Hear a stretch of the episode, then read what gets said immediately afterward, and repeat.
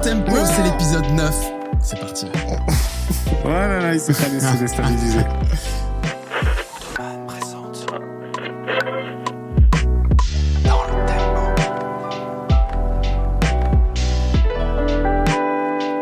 Bienvenue dans DLT. Vous commencez à connaître le podcast. On parle de musique DLT entre maintenant. passionnés. De quoi, Michel? Bah avant c'était dans le tempo, maintenant c'est DLT, c'est preuve que les gens connaissent. Mais exactement. Euh, toi, tu préfères DLT ou dans le tempo? Oh moi je dis le podcast avec Salman. Le podcast avec Salman, très bien. En tout cas, vous êtes un habitué si vous dites DLT. Sinon, c'est dans le tempo, le podcast qui parle de tous les aspects de la musique. Ce mois-ci, Sans exception. sans exception, ce mois-ci, épisode spécial Daft Punk. Euh, T'es chaud, Michel, ou pas? Je suis très très très très chaud. Enlevez les casques. Ah, non, mais en- en vrai, c'est bon. les casques. Euh, Je crois qu'on on en parle beaucoup déjà. Il y a pas besoin de faire euh, une émission sur Daft Punk. T'as pleuré ou pas Salman? Je- je- non, j'ai pas pleuré. Après, on, on pourrait en parler, mais les mecs ont donné. Ils ont été là pendant des années. C'était très bien. C'est pas, c'est pas la fin du monde. Voilà, voilà, tout simplement. Bref, c'est pas du tout pour ça qu'on est là aujourd'hui. Salman said fuck that punk? Mais non, non, non, non, je, je ne me laisserai pas troller. Avant de vous présenter nos invités, parce que oui, cette fois, on n'a pas un invité, on a deux invités. Oh c'est la on a première fois. des petits plats dans les grands. Mais j'accueille comme il se doit quand même avant mon gars chronomusique, Michel. Bon, t'as parlé déjà beaucoup, mais je fais un de gants comme Bleu, ceci, bleu, bleu. voilà, des micro dabs.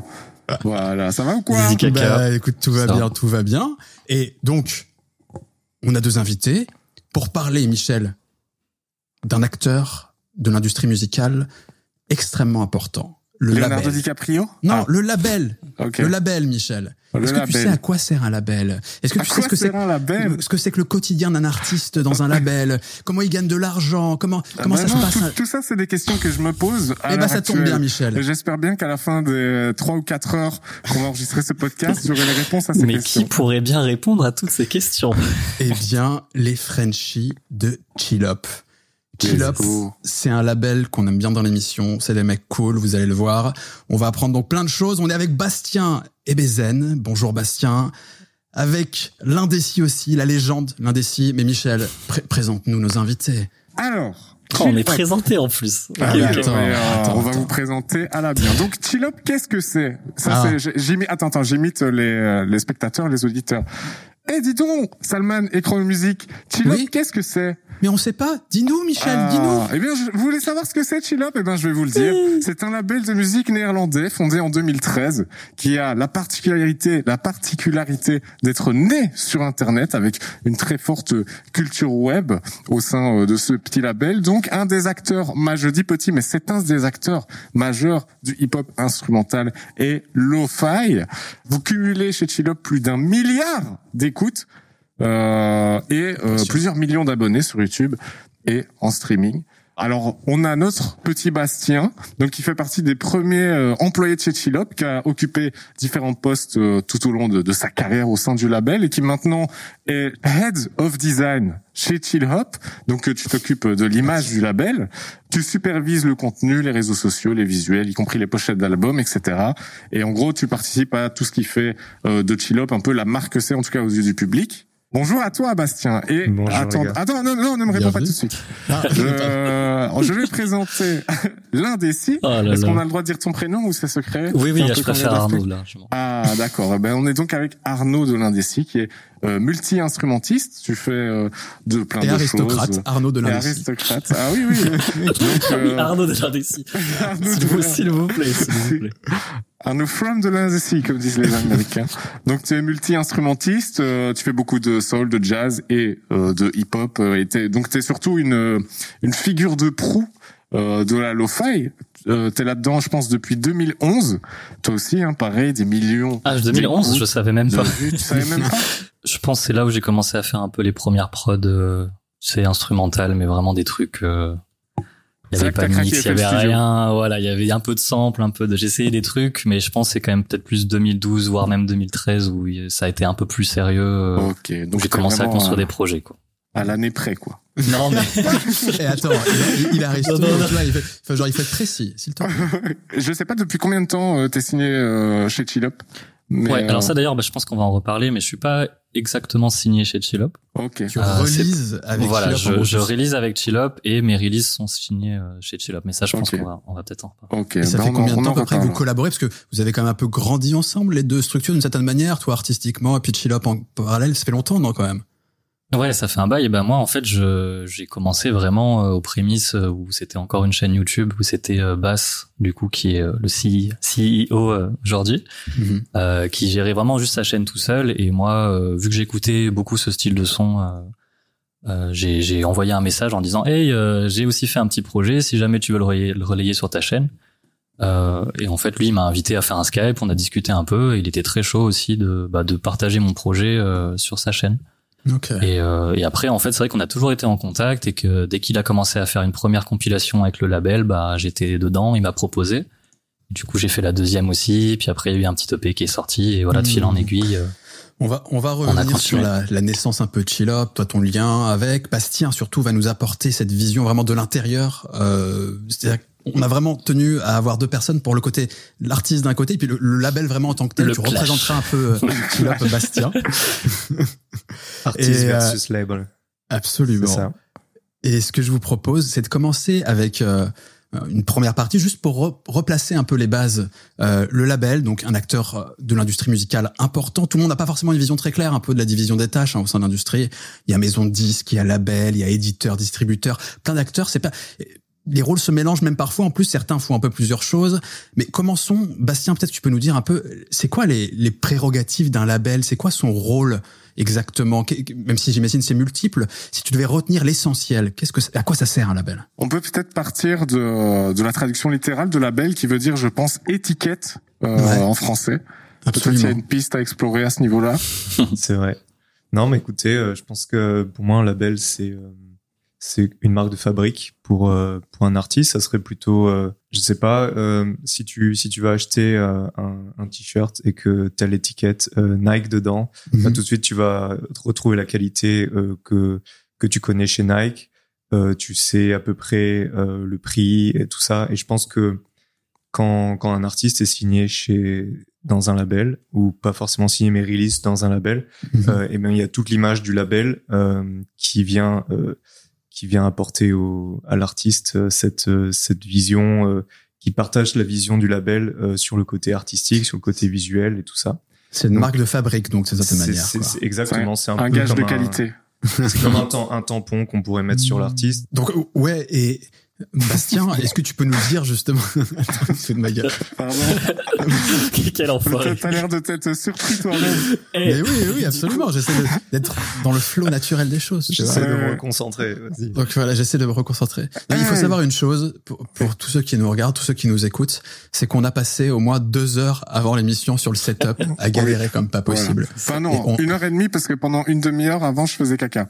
Oui, c'est vrai. Oui. Donc résultat, on est un peu rincés tous en vrai. Ouais. Mais on va, on va essayer de faire quand même une émission intéressante et un peu punchy. Donc en fait, c'est une forme de marque de fabrique avant tout le label, plus qu'une structure en tant que telle. Enfin, ou en tout cas avec avec des, des rôles. Il y, aura- il y a forcément des fonctions, on va en parler. Mais avant tout, c'est de cette manière une image. Un gage de qualité. C'est Ouais. comme un comme une marque d'un vêtement, par exemple, ou d'un d'un produit, comme Et- d'un d'un micro, Thomann, par exemple. Par exemple, c'est un hasard Il l'a placé, il l'a placé. Bien vu, bien vu. T'auras ton chèque à la fin, Bastien. Bien joué. Mais alors, si, si euh, ça, ok, c'est c'est un peu le, le principe, mais j'imagine quand même qu'il y a euh, des, des fonctions plus plus opérationnelles, plus directes quand même du label. Euh, si on divisait un peu ça, tu vois, à quoi ça sert euh, Alors, je vais prendre euh, l'exemple de l'exemple de Chillop. Euh, donc nous, on est on est une structure qui à la base était une plateforme de diffusion sur YouTube et sur sur Spotify. Chillop Music, c'était avant tout une chaîne YouTube qui qui mettait en avant des artistes sans forcément les signer, sans contrat. C'était juste juste par pur plaisir et par pure passion de la musique hip-hop. Donc aujourd'hui, euh, Tout a changé. tout a changé. C'est plus du tout vous passion, c'est l'argent. C'est Qu'est-ce que vous dire à tous vos rageux Ouais, oh, on a des rageux. Bah écoutez, je voulais, je voulais leur dire que je devrais écouter un peu, un peu plus de chill up, mais euh, Ah, non. Oh, ça va, c'est positif. Ok, Non. ok, ok. L'avantage d'un label comme, comme le nôtre, c'est qu'on est donc on est un label indépendant, donc on dépend pas d'une major, on dépend pas euh, donc une major comme Universal ou Sony. Qui vont investir dans, dans, dans ces, dans ces sous-labels euh, pour euh, bah, justement générer plus d'argent. Nous, on n'a pas de, on a, on a personne au-dessus de nous. Voilà, vous avez On- personne au-dessus. Hmm. donc on, donc on est complètement indépendant dans la, dans la direction artistique, dans les visuels, dans ce qu'on dit, dans ce qu'on fait. Et du coup, ben, on, on, on touche euh, l'intégralité euh, des revenus qu'on peut partager, qu'on peut se partager entre l'artiste et, euh, et donc nous, les employés et, et l'entreprise. Un label indépendant comme Chillop en, en 2021 va s'occuper euh, ben, d'accompagner l'artiste. Euh, donc il faut savoir qu'aujourd'hui les artistes peuvent s'auto-release, donc ils peuvent euh, je pense qu'Arnaud a déjà fait ça dans sa dans sa vie, donc passer par aucun label, Mhm. juste juste mettre sa musique librement sur Spotify et toucher du coup l'intégralité des royalties. Passer par Euh, un distributeur, en gros, quoi, un distro. C'est ça, choses, vous connaissez. exactement. Exactement. Ouais. Un, un DistroKid comme beaucoup de comme beau- beaucoup d'artistes aujourd'hui. Mais c'est juste que parce que les les artistes qui peuvent faire ça et gagner leur vie, c'est qu'ils sont eux-mêmes une marque. Donc ils ont eux-mêmes leur image et ils ont eux-mêmes leur communauté. Donc ils ils ont même pas besoin d'un label pour vendre leur musique, pour la distribuer et pour faire leurs artworks. Ils, demandent à des à des amis ou ils Mhm. connaissent forcément des, des artistes. Mais nous, en tant que label, eh ben, vu qu'on travaille avec des artistes qui n'ont pas de marque, donc comme Arnaud en 2014, euh, et 2013 euh, n'était n'avait pas vraiment euh, de d'image. euh, C'était personne, on peut le dire. J'étais, en fait, j'étais juste rien. euh, ils m'ont récupéré au bord de, de la rue. euh, Je faisais jouer de la guitare. Et ils se sont dit bon. c'est ça. Il jouait la- la- l'histoire classique du du de la de l'artiste de rue. Bah l'artiste de rue sur SoundCloud en fait, la rue c'était SoundCloud. Ah, tu ah. vois, c'était là que tu bah, que tu trouvais euh, La rue, la vraie. Tout à l'heure, Oui. tu faisais référence au, au, au major. En fait, ce qu'il faut comprendre, c'est que euh, une maison de disques, elle va avoir comme particularité vraiment d'accompagner beaucoup la production, euh, c'est-à-dire d'avoir mettre à disposition pourquoi pas un studio, etc. Euh, mais fondamentalement, on peut considérer ça comme un label aussi, parce qu'en fait, elle fait plein de choses. Et souvent, d'ailleurs, les grandes maisons de disques, les majors, sont divisées en sous-labels, mais en réalité, c'est la même structure en tant que telle. Euh, donc c'est là effectivement où c'est important de, spécifier que l'indépendant est différent l'intérêt de, de la maison de disques, c'est-à-dire que c'est un terme peut-être un peu plus générique, mais où on, on partira un peu du principe que c'est plus large leur prérogative, là où le label va être peut-être peut- un peu plus précis sur certains trucs. Euh, la distribution, par exemple, je sais pas, vous faites appel à un distributeur, vous distribuez vous-même, comment ça se passe? Ça a changé d'ailleurs ça. Maintenant, vous faites Oui. euh, vous-même. Au début, on distribuait pardon sur euh, TuneCore. Petit à petit, tu te rends compte que ben avec TuneCore, t'es limité. T'as pas forcément en plus les outils euh, pour label. C'est pas forcément l'idéal, non Il me semble T'as aussi. aucun accompagnement en fait. T'as Ah, en aucun plus. accompagnement. Euh, voilà, en fait, en fait, tu, tu gagnes plus de royalties, mais t'as aucun support. Donc c'est donc c'est un c'est un choix stratégique à faire quand t'es un label, euh, parce que quand tu bosses avec une euh, une structure de de distribution, pardon, euh, tu tu as des contacts avec euh, des plateformes comme Spotify, Apple, euh, qui te permettent de mettre en avant tes morceaux.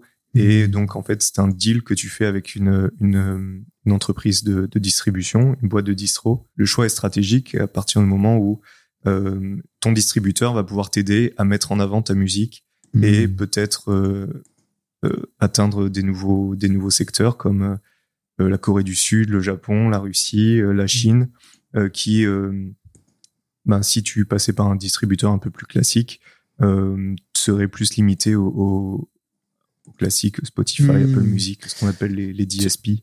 Vous me dites les gars ce que vous en pensez, mais euh, j'ai l'impression que aujourd'hui évidemment de plus en plus euh, d'artistes sont vraiment de, se mettent le plus indépendants possible, de façon à avoir une maîtrise, etc. De à la fois évidemment des, des revenus qu'ils génèrent, mais aussi de l'aspect artistique, de pouvoir décider vraiment de la stratégie de communication, de, des couleurs, des artworks, de, des sonorités même qu'ils souhaitent. Euh, et on, on a souvent tendance un peu à voir ça en disant ok d'un côté les indépendants de l'autre côté il y a les majors euh, les, les, les, les grosses structures etc mais en fait le label d'une certaine manière il peut euh, correspondre à un, un peu l'entre-deux entre-deux, ouais, ouais. et toi, par exemple, Arnaud, euh, donc l'indécis, euh, comment ça s'est passé Tu as commencé à développer donc un, un projet artistique. Très vite, tu t'es dit justement, j'ai besoin d'une structure, euh, ou c'était c'était peut-être pas aussi conscient, ou en tout cas, comment tu l'analyses aujourd'hui, ton rapport à la structure, tu vois, le, le fait d'avoir un label? Bah moi je sais que le, la première chose qui m'a qui m'a donné envie de contacter. Alors c'est vrai qu'à la base Chillop n'était pas un label, c'était une plateforme de diffusion, mais au final on va voir que c'est un petit peu la même chose aujourd'hui. Mhm. Euh, moi quand j'ai sorti mon premier projet, euh, donc premier EP que j'avais fait euh, donc en 2012, 2013, on sait plus trop les chiffres. Euh, j'ai sorti ça sur les plateformes YouTube. J'avais quasiment pas de communauté, quelques abonnés SoundCloud, etc. Et j'ai fait 100 vues par track, quelque chose comme ça. Et je me suis dit, putain, voilà, j'ai mis l'énergie là-dedans, j'ai créé mon artwork, j'ai tout fait moi-même. Et à la fin, j'ai 100 personnes qui ont écouté. Et, et, moi, ce que je me suis dit, je me suis dit, bah, c'est vrai que je connais déjà plusieurs chaînes YouTube qui partagent un peu ce genre de son. Et moi, ce que je veux, c'est juste toucher le plus de gens possible. Et je pense que c'est un peu le truc numéro un quand, mmh. quand t'arrives avec une proposition musicale, c'est euh, je veux toucher le plus de gens et avoir le plus de retours possible. Et l'oseille. Euh, et l'argent, bien entendu. Non, mais là, il y avait même pas question de ça, tu vois, mais parce que je pensais même pas encore en vivre ou quoi. C'était vraiment juste, je veux faire plus, euh, je veux toucher plus de gens. Et, et et du coup, bah, c'est vrai qu'après, travailler avec un label, ça, forcément, ça, ça, c'est un peu de tremplin aussi. Et, euh, et le label a, a priori une portée plus grande que l'artiste. Alors, il y a des, des cas où c'est pas le cas. Mais, euh, ouais, je dirais que c'est la portée qui est, qui est cool. L'aura, quoi, du label. Mmh. Michel, t'as déjà, toi, travaillé, t'as déjà travaillé avec un label? T'as déjà réalisé des trucs euh, via un label? C'est une bonne question. Je pense pas. Non. tu, tu saurais normalement. Personne m'a rien dit. Si c'est le cas, je suis dégoûté.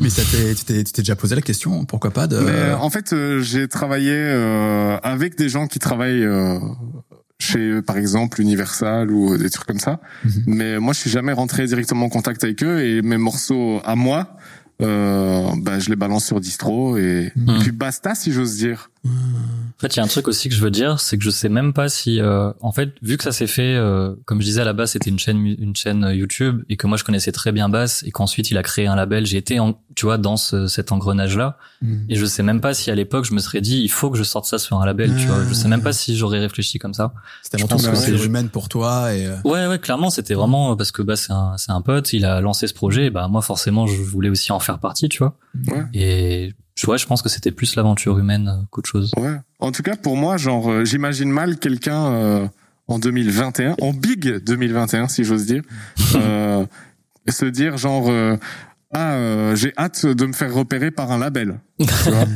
genre, sûr, tu vois je pense que plus personne se pose la question. Si ça arrive, c'est cool mais euh, personne part avec cette idée-là en tête. Euh. Ouais, je suis à moitié d'accord avec toi parce que, enfin, je pense que c'est c'est c'est de plus en plus vrai ce que tu dis, mais qu'il y a pas mal de styles musicaux encore où, par exemple, euh, ça nécessite des moyens pour produire ces, ces, ces albums. T'es jamais d'accord avec moi, Salman Non, c'est juste que je mets de la nuance. C'est que c'est qu'il y a plein de styles musicaux encore où en fait t'as as besoin d'une belle somme de fric à la base. Tu peux pas te contenter du home studio, par exemple. Oui, et là, d'avoir une structure qui t'accompagne, ça devient un truc important et, et ça peut faire rêver des musiciens, tu vois, de se dire putain j'ai une structure qui met un peu de fric et je peux réaliser des trucs ambitieux, tu vois. Oui, de fou. Il faut aussi pas. Euh, c'est vrai que la, la scène euh, lo-fi, chill-up, etc. En vrai, c'est une scène particulière et euh, je sais pas si tu, par exemple, mon frère. Euh, chante et il fait de la folk etc et il est un petit peu obligé de passer par le, le cursus un peu classique de d'aller se vendre en concert etc il y a pas du tout ce truc de playlist tu vois ah c'est tout à fait différent et je pense que si dans le chill up lo-fi et tout on est un peu dans une espèce de sphère mm tu vois, avec un système qui fonctionne et on se rend pas compte, euh, les chiffres sont hallucinants. Enfin, tu vois, tout ça, c'est c'est des choses qui sont pas réalistes, je trouve. Ouais, c'est un peu de la internet musique, quoi. Ouais, c'est euh, mhm. ouais, c'est de la musique. Euh, d'internet pour internet enfin il y a après ça sort dans la vraie vie il y a des vrais gens qui les écoutent on, va en parler parce que justement Bastien l'un de ses buts bon je sais pas un peu mais c'est c'est peut-être de sortir justement de cette logique en tout cas que ce soit plus seulement ça mais mais on y, on y reviendra on hmm. va justement passer à une partie un peu plus un peu plus précise sur voilà quand, quand on fait partie politique absolument Macron Macron Macron parlons Qu'est-ce que vous pensez euh, de la vidéo? Moi Macron pour moi c'est du caca. Non, euh, ne rentrons pas là-dedans. Ah, on a réussi pendant neuf épisodes à éviter ce genre de trucs. Essayons d'éviter. Oups. Bref, ouais. Deuxième partie, vraiment l'idée de, de faire partie d'un label, on comprend là l'utilité d'un label, mais comment ça se passe la relation, tu vois, un peu au quotidien, notamment entre label, artiste, etc. Euh, par exemple, Arnaud, tu disais que tu fais des releases, mais que t'as pas un contrat directement avec euh, avec le label, en gros. C'est mm. ça se passe souvent comme ça, ou peut-être que Bastien il peut nous dire aussi avec les autres artistes du label comment ça se passe. Euh, peut-être ton cas d'abord Arnaud, puis ensuite Bastien nous dira. Donc moi, comme je disais tout à l'heure, j'ai mes releases chez Chillop qui sont signées mais c'est évident parce qu'ils ont besoin aussi d'avoir les droits d'exploitation, de pouvoir les sortir sur les réseaux. Donc, t'es obligé de toute façon d'avoir un contrat euh, quand, quand une structure euh, diffuse ta musique. Mhm. Mais en tout cas, moi, en tant qu'artiste, j'ai pas de, j'ai rien signé du tout. Je suis pas signé sur un certain nombre d'années, etc. Et euh, ça, c'est quelque chose que j'apprécie, pour le coup et que je veux pas. voilà, moi, je veux vraiment ne signer avec personne, pas de contrat d'exclusivité, quoi que ce soit. Euh, ça peut-être on en reparlera aussi après, mais parce que je pense que c'est important d'avoir la liberté de sortir des choses en indépendant, euh, carrément seul, ou sur même d'autres labels, de s'ouvrir aussi à d'autres styles, etc. Et moi, j'ai pas envie de m'enfermer euh, avec un label en particulier. Mmh.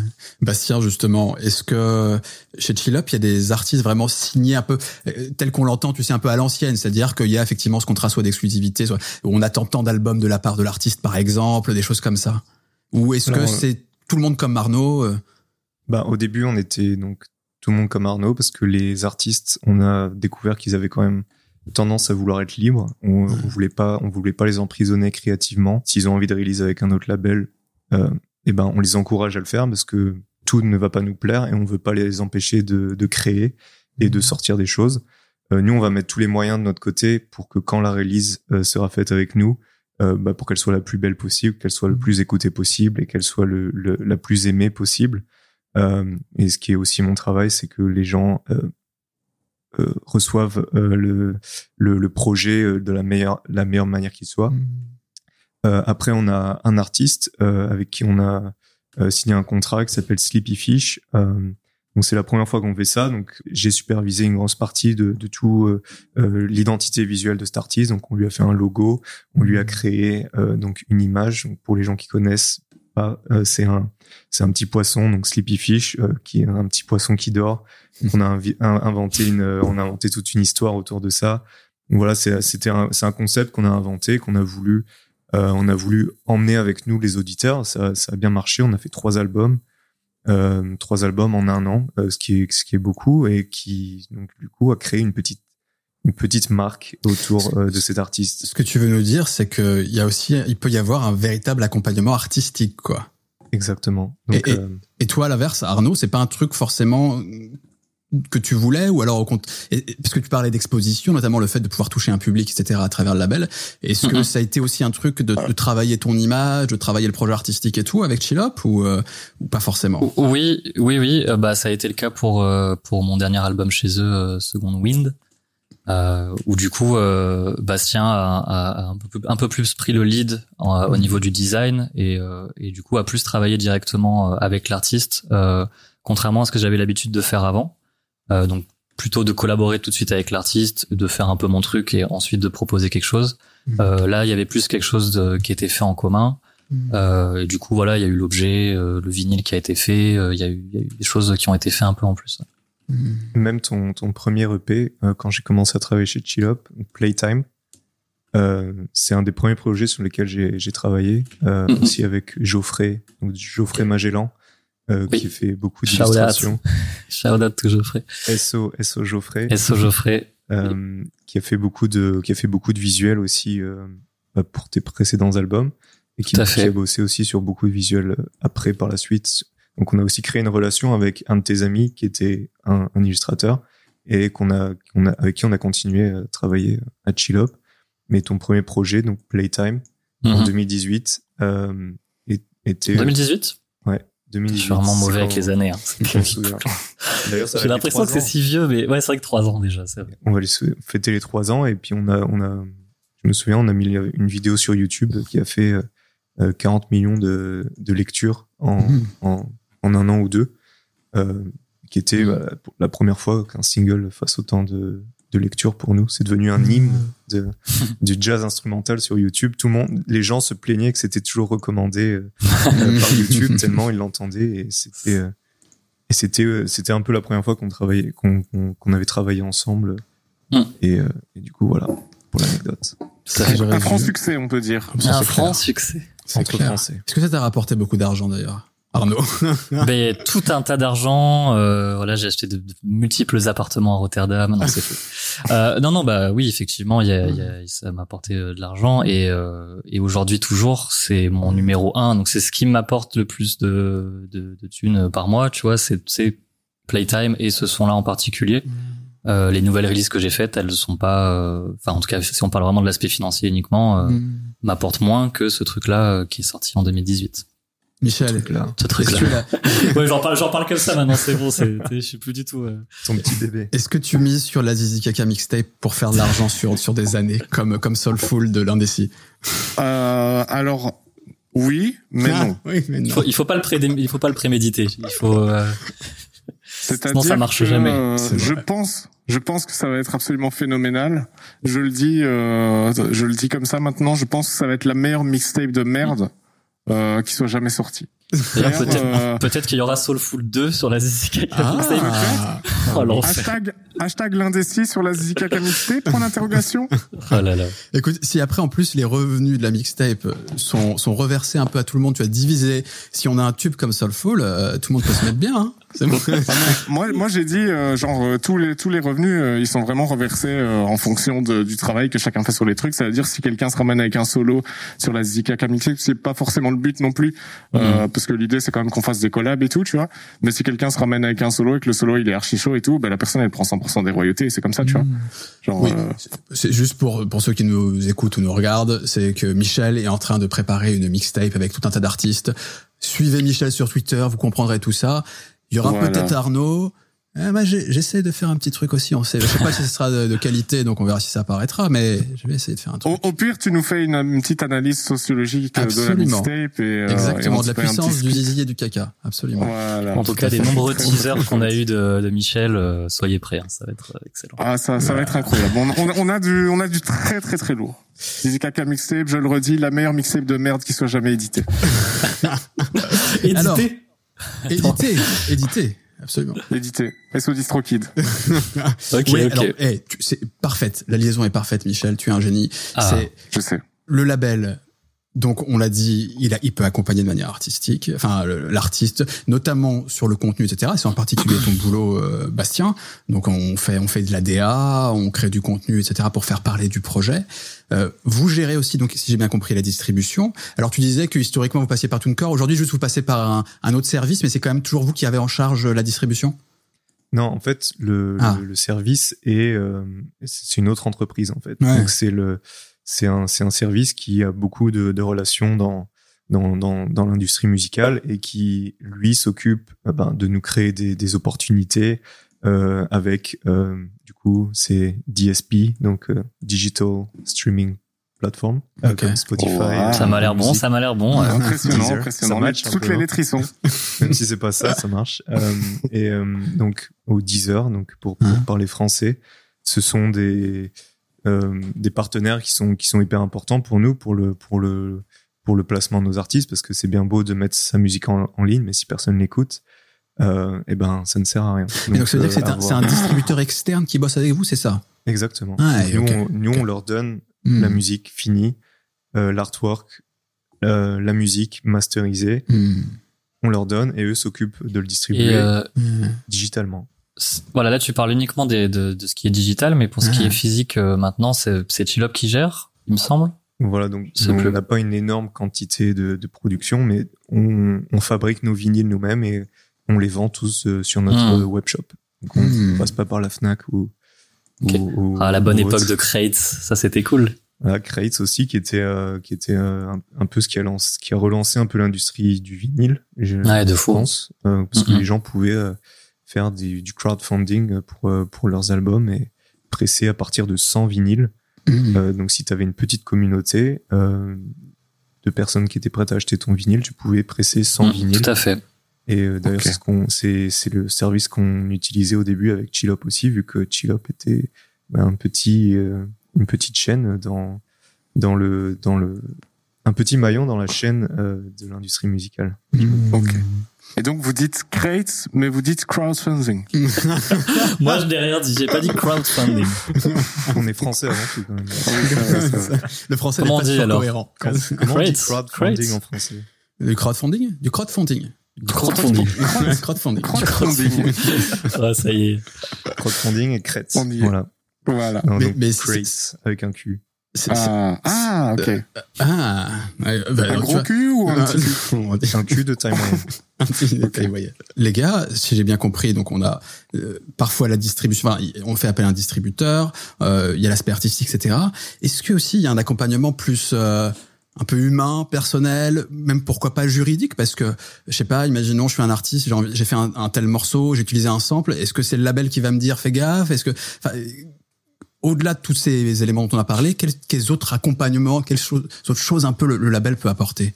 Nous, en tant que label, on, essaie d'en faire au plus pour l'artiste. Euh, donc, bien sûr, on les signe pas, euh, mais on, aime, bien qu'ils nous fassent confiance. Donc, on essaie de, mettre en place une, une relation de confiance, comme on a fait avec Arnaud, euh, qui a donc euh, aussi déménagé à Rotterdam pour euh, montrer à quel point il, il aimait être proche de nous. Euh, Et le fromage. Et, le- et le Et j'adore le fromage. gouda. Hein, mec, c'est Ouais, vraiment. Enfin, pour le euh, fromage, je préfère rester en France, quoi. Il y a certes des fromages le cool. en- chauvin. Ah bah non, attends. En termes de diversité, etc., je pense que c'est quand même autre chose, non Qui n'aime Donc pas on rentre dans la partie fromage Oui, absolument. C'est parti. C'est un petit Est-ce fromage. qu'il y a un jingle euh, fromage, fromage. Michel, il nous fera un jingle fromage. promis, je le fais. Parfait.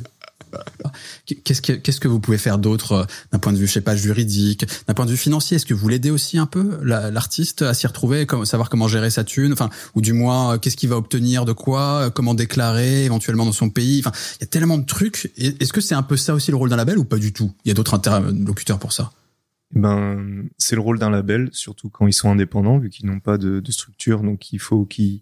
En fait, on fait un peu office de maison de disque aussi, euh, parce qu'on s'occupe de de, de l'artiste et de, du projet à, à 360 degrés. Euh, Y compris même de l'enregistrement, par exemple, vous pouvez, vous pouvez mettre à disposition un studio, un producteur. Exactement. Ah ouais. on peut mettre un studio, on peut mettre des ingé on peut mettre euh, euh, des directeurs artistiques. Donc, on a un A&R, donc A&R, c'est le Artist and Répertoire. Mhm. Euh, pardon pour l'accent. Euh, c'est euh, c'est quelqu'un voilà qui va accompagner l'artiste dans le développement de de son projet. Euh, Il y a des artistes qui s'en sortent très bien tout seuls et qui voilà qui veulent s'occuper indépendamment de leur projet. Ils nous le livrent, on le prend ou on le prend pas. Si on n'aime pas, on voilà ils vont ils vont le distribuer, euh, ils vont essayer de le distribuer avec une, un autre label ou bien indépendamment. Et quand le projet nous plaît, ben du coup on va on va mettre en marche toute notre équipe donc euh, euh, qui passe par euh, voilà le développement. euh, si- prenons l'exemple d'un album. Ben, dans quel ordre seront les, les morceaux Euh, Est-ce qu'il y a des, des retouches à faire? Est-ce qu'il y a des euh, Est-ce qu'il faut, je sais pas, enregistrer avec une vraie batterie, les kicks Enfin, tu vois tout ce process de, Mhm. du développement musical. Et après, euh, on pourrait expliquer un peu le, le, le process. Euh, quand l'artiste, euh, une fois que l'artiste s'est défait de toute la création musicale, euh, nous on va réfléchir avec lui sur euh, le concept.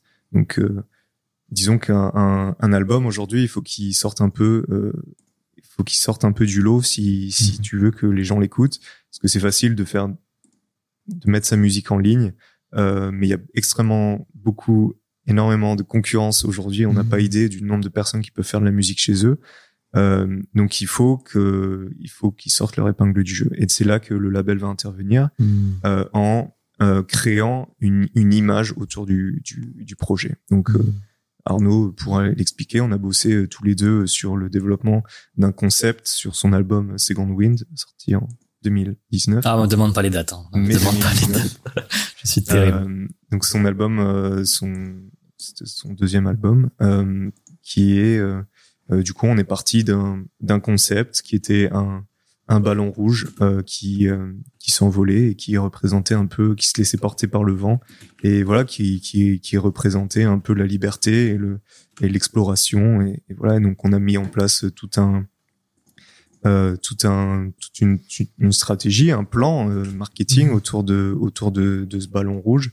Euh, donc on a fait un, un clip euh, animé, euh, on a fait une live session avec avec Arnaud à Rotterdam. Euh, on a fait euh, voilà un, un, un artwork assez minimaliste, assez d'ailleurs il est bleu blanc rouge. euh, si les si certaines personnes La pourront France. remarquer à Yes. quel point euh, voilà les, les les Français bossent ensemble. Surtout que voilà je suis le seul Français euh, à Chilop et euh, On glisse des drapeaux français comme on ça. glisse ouais. des, des petits drapeaux, euh, français, des petites baguettes et des, des petits bouts de des petits bouts de camembert à droite à gauche. Euh, mais euh, mais voilà et du coup donc le- l'idée c'est qu'une fois que l'artiste s'est- nous a donné la musique, nous on va s'occuper de développer avec lui un univers autour. de- Hmm. Je pense qu'il y a beaucoup il y a beaucoup de pardon euh, pardon, t'inquiète, je te laisse continuer. il y a beaucoup de il y a beaucoup d'albums que les gens euh, aiment bien pour la musique et aussi pour le euh, les idées que qu'ils transmettent euh, voilà parce que ça aide beaucoup à, il y a un truc sur lequel je voulais rebondir, euh, c'est ce que tu as dit quand tu as dit euh, l'artiste euh, se, comment tu dis ça C'est déjà, défait. Se, se défait de, de la créativité et nous, du coup, on modèle quelque chose. Et euh, là-dessus, je trouve que c'est intéressant parce que je me demande aussi si euh, parfois il faudrait pas que euh, comment dire que la créativité de l'artiste fonctionne aussi avec le label. Par exemple, là, si tu parles en termes de visuel, que l'album se construise euh, au même moment où le visuel se construit, par exemple. Hmm. Euh, moi, je pense par exemple à, à- au projet que j'ai pu faire avant, euh, bah, peut-être Plétoria, euh, qui était peut-être le plus, le, le- non, non, pas. Ah, qui était, qui était peut-être le plus abouti euh, en termes de visuel. Mais moi, ce que j'ai 2016. ce que j'ai beaucoup apprécié à la 2016, merci. Ce que j'ai beaucoup apprécié euh, en termes, en tout cas de là, si on parle vraiment du design, c'était la collaboration que j'ai fait avec euh, Geoffrey. Le- L'album s'est tout à fait construit au même moment euh, que le visuel. Euh, pour expliquer le truc, il y avait un visuel par euh, morceau et à la fin, me demandez pas le nombre de morceaux, 12, 13. Euh, il y avait un visuel par morceau et ça construisait une petite histoire. Et, et moi, ce que j'ai aimé, c'était aussi cet échange de euh, euh, tiens mec, je t'ai envoyé le son pour euh, la prochaine élu, moi j'imagine ça. Lui, il m'envoyait un visuel et moi derrière, je me disais ah t'as mis euh, une bouteille d'oxygène avec des bulles, bah tiens, je vais rajouter un petit Mhm. sound design de, de, de, de bulles par exemple. Et, euh, et et pour le coup, pour Second Win, tu vois, je trouvais qu'il y avait un petit peu moins de de ping-pong, enfin de retour, des voilà, choses. un petit peu moins de, un petit peu moins de ping-pong. Euh, ça a pas empêché que le, le projet soit réussi. euh, Tu vois, visuellement, moi, ça me plaise, etc. Hmm. Euh, mais je trouve aussi que, que, que peut-être ça, ça tendrait à avoir plus de, ouais, peut-être plus d'échanges avec les artistes et aussi une collaboration un petit peu plus directe qui soit Mhm. toujours encadrée, bien entendu. Euh, en l'occurrence, là, avec la personne qui a fait le clip d'animation euh, et la cover, il y aurait peut-être pu avoir plus de liens à faire. C'est intéressant ce que tu dis parce que euh, ça démontre bien que donc le label est là pour accompagner l'artiste, mais qu'il y a certainement autant de façons de faire que de labels quasiment. Enfin, J'imagine qu'il y a un peu des codes, des normes, etc. dans l'industrie, mais que Mhm. qu'il y a des identités vraiment propres euh, à des labels, des façons de travailler, etc. J'imagine c'est ce que recherche aussi un artiste quand il signe avec un label. Alors, euh, ça, j'imagine quand, quand, un artiste signe, il n'a pas toujours la possibilité de savoir exactement ce qui se fait ailleurs, etc. Surtout en début de carrière, c'est pas évident. Tu prends un peu peut-être le Mhm. premier qui, qui débarque, mais quand, mais ensuite, si tu as la chance de pouvoir un peu choisir, je suis sûr qu'il y a des labels qui. Vous, par exemple, est-ce que, en tant qu'amateur de musique, tous les trois là, même je pourrais m'inclure dedans, je pourrais le dire si vous voulez, mais euh, je suis sûr qu'il y a des labels qui vous ont marqué ou genre que vous avez suivi leur, leur production, euh, ou- ou- parce que parfois il y a des trucs qui sont dégagés par un label euh, qui vont au-delà Bien juste. de- sûr. Ouais. Moi, pour moi, par exemple, Division Recordings, Ok, je connais pas. c'est c'est euh, un label euh, chez qui il y a euh, Noisia, Ok. entre autres, tu vois. Hmm. Mais genre tous les trucs qui sortent de là, en termes de sound design, c'est une dinguerie, tu vois. C'est euh, pour moi, moi c'est vraiment ceux auxquels je pense. C'est genre euh, t'as euh, Joe Ford, Former, euh, tu vois, euh, des des bails comme ça. Enfin, c'est très euh, niche, tu vois. Hmm. Mais euh, Former, Mais par exemple, c'est incroyable. Et c'est l'école, le Noisia, etc. Et c'est tout ce qui sort de chez Division Recording, ça a ce genre de patte, quoi, tu vois. Mhm. c'est l'avantage du enfin en fait c'est le rôle du label c'est de euh, ben du coup vu que tu kiffes ce label euh, tu vas potentiellement aimer tout ce qui vont sortir Hmm. et Ouais, voilà. euh, tu vas te dire ah bah tiens vu que c'est division euh, divisions euh, et ben je vais euh, je vais potentiellement aimer Mm. ce qui vont sortir Ouais, et c'est ce que- Après ce ça, est-ce que c'est toujours, euh, est-ce que ça, du coup, c'est toujours vrai? Ah, Ce pas, truc quand- de, parce que je sais pas, par exemple, euh, j'ai pas spécialement d'exemple là, euh, mais euh, est-ce qu'il y a pas des labels aussi qui euh, vont aller explorer d'autres styles euh, Je sais pas, peut-être Mhm. un brain feeder, euh, ce genre de truc, même si ça reste un peu future musique, euh, jazz, euh, fusion, euh, je sais pas trop. J'ai quand même l'impression que chaque release est, est assez indépendante. euh, après tu peux avoir différents genres mais un même niveau de qualité Ouais. aussi on aussi on Ah bah c'est sûr que c'est sûr que oui. c'est Ouais, vrai. je, je pense à un, un- pardon, je t'inter- je t'interromps Bastien, je te laisserai continuer après, mais je, je réagis tout de suite à ce que tu viens de dire. Là, c'est, je pense à un XL Recordings par exemple, euh, Mhm. qui en fait peut avoir plein de, de pattes euh, sonores différentes, plein d'artistes qui fondamentalement sont, sont différents. Pardon? Comme Adele par exemple Ouais, mais qui est sorti sur XL et- au début, ouais, ouais, et, et, et qui, euh, je sais pas si elle est encore. Non, je crois. Je sais pas, Ouais. je sais pas du tout, mais je sais qu'elle elle est- elle a commencé sur. euh, Mais, mais ils avaient tous quand même une certaine, euh, d'une certaine manière, ils apportaient tous un truc à leur à leur moment, à leur époque. Tu sais, ils étaient tous un peu en rupture ou en tout cas, euh, il y avait une, un truc. euh, on savait qu'on qu'on pouvait qu'on allait écouter un artiste qu'on n'a pas déjà entendu ces quatre cinq dernières années, tu vois. Euh, et il peut y avoir un truc comme ça aussi qui se dégage du label parfois, non pas euh, c'est le même genre musical, mais juste, ben nous les gars, on est à la pointe, on va vous dénicher des trucs, par exemple, tu vois. C'est peut-être le dénicheur d'artistes, le fameux. Que moi, enfin moi, les labels qui m'ont marqué souvent, c'est les- le, le roster en fait que Ouais. que j'ai kiffé. Tu vois, je me dis putain là, il y a Flying Low, il a sorti euh, ça et Thundercat. Enfin, tu vois, c'est c'est ce genre de nom par exemple. Peut-être que ouais, c'est aussi le roster. euh, Chez les Français, on pourrait citer Headbanger, Ouais, bah, classique. qui qui ont euh, qui ont sorti beaucoup d'artistes. Euh, ils ont une touche aussi. euh, je sais pas, on pourrait penser tout de suite à Justice ou Sébastien.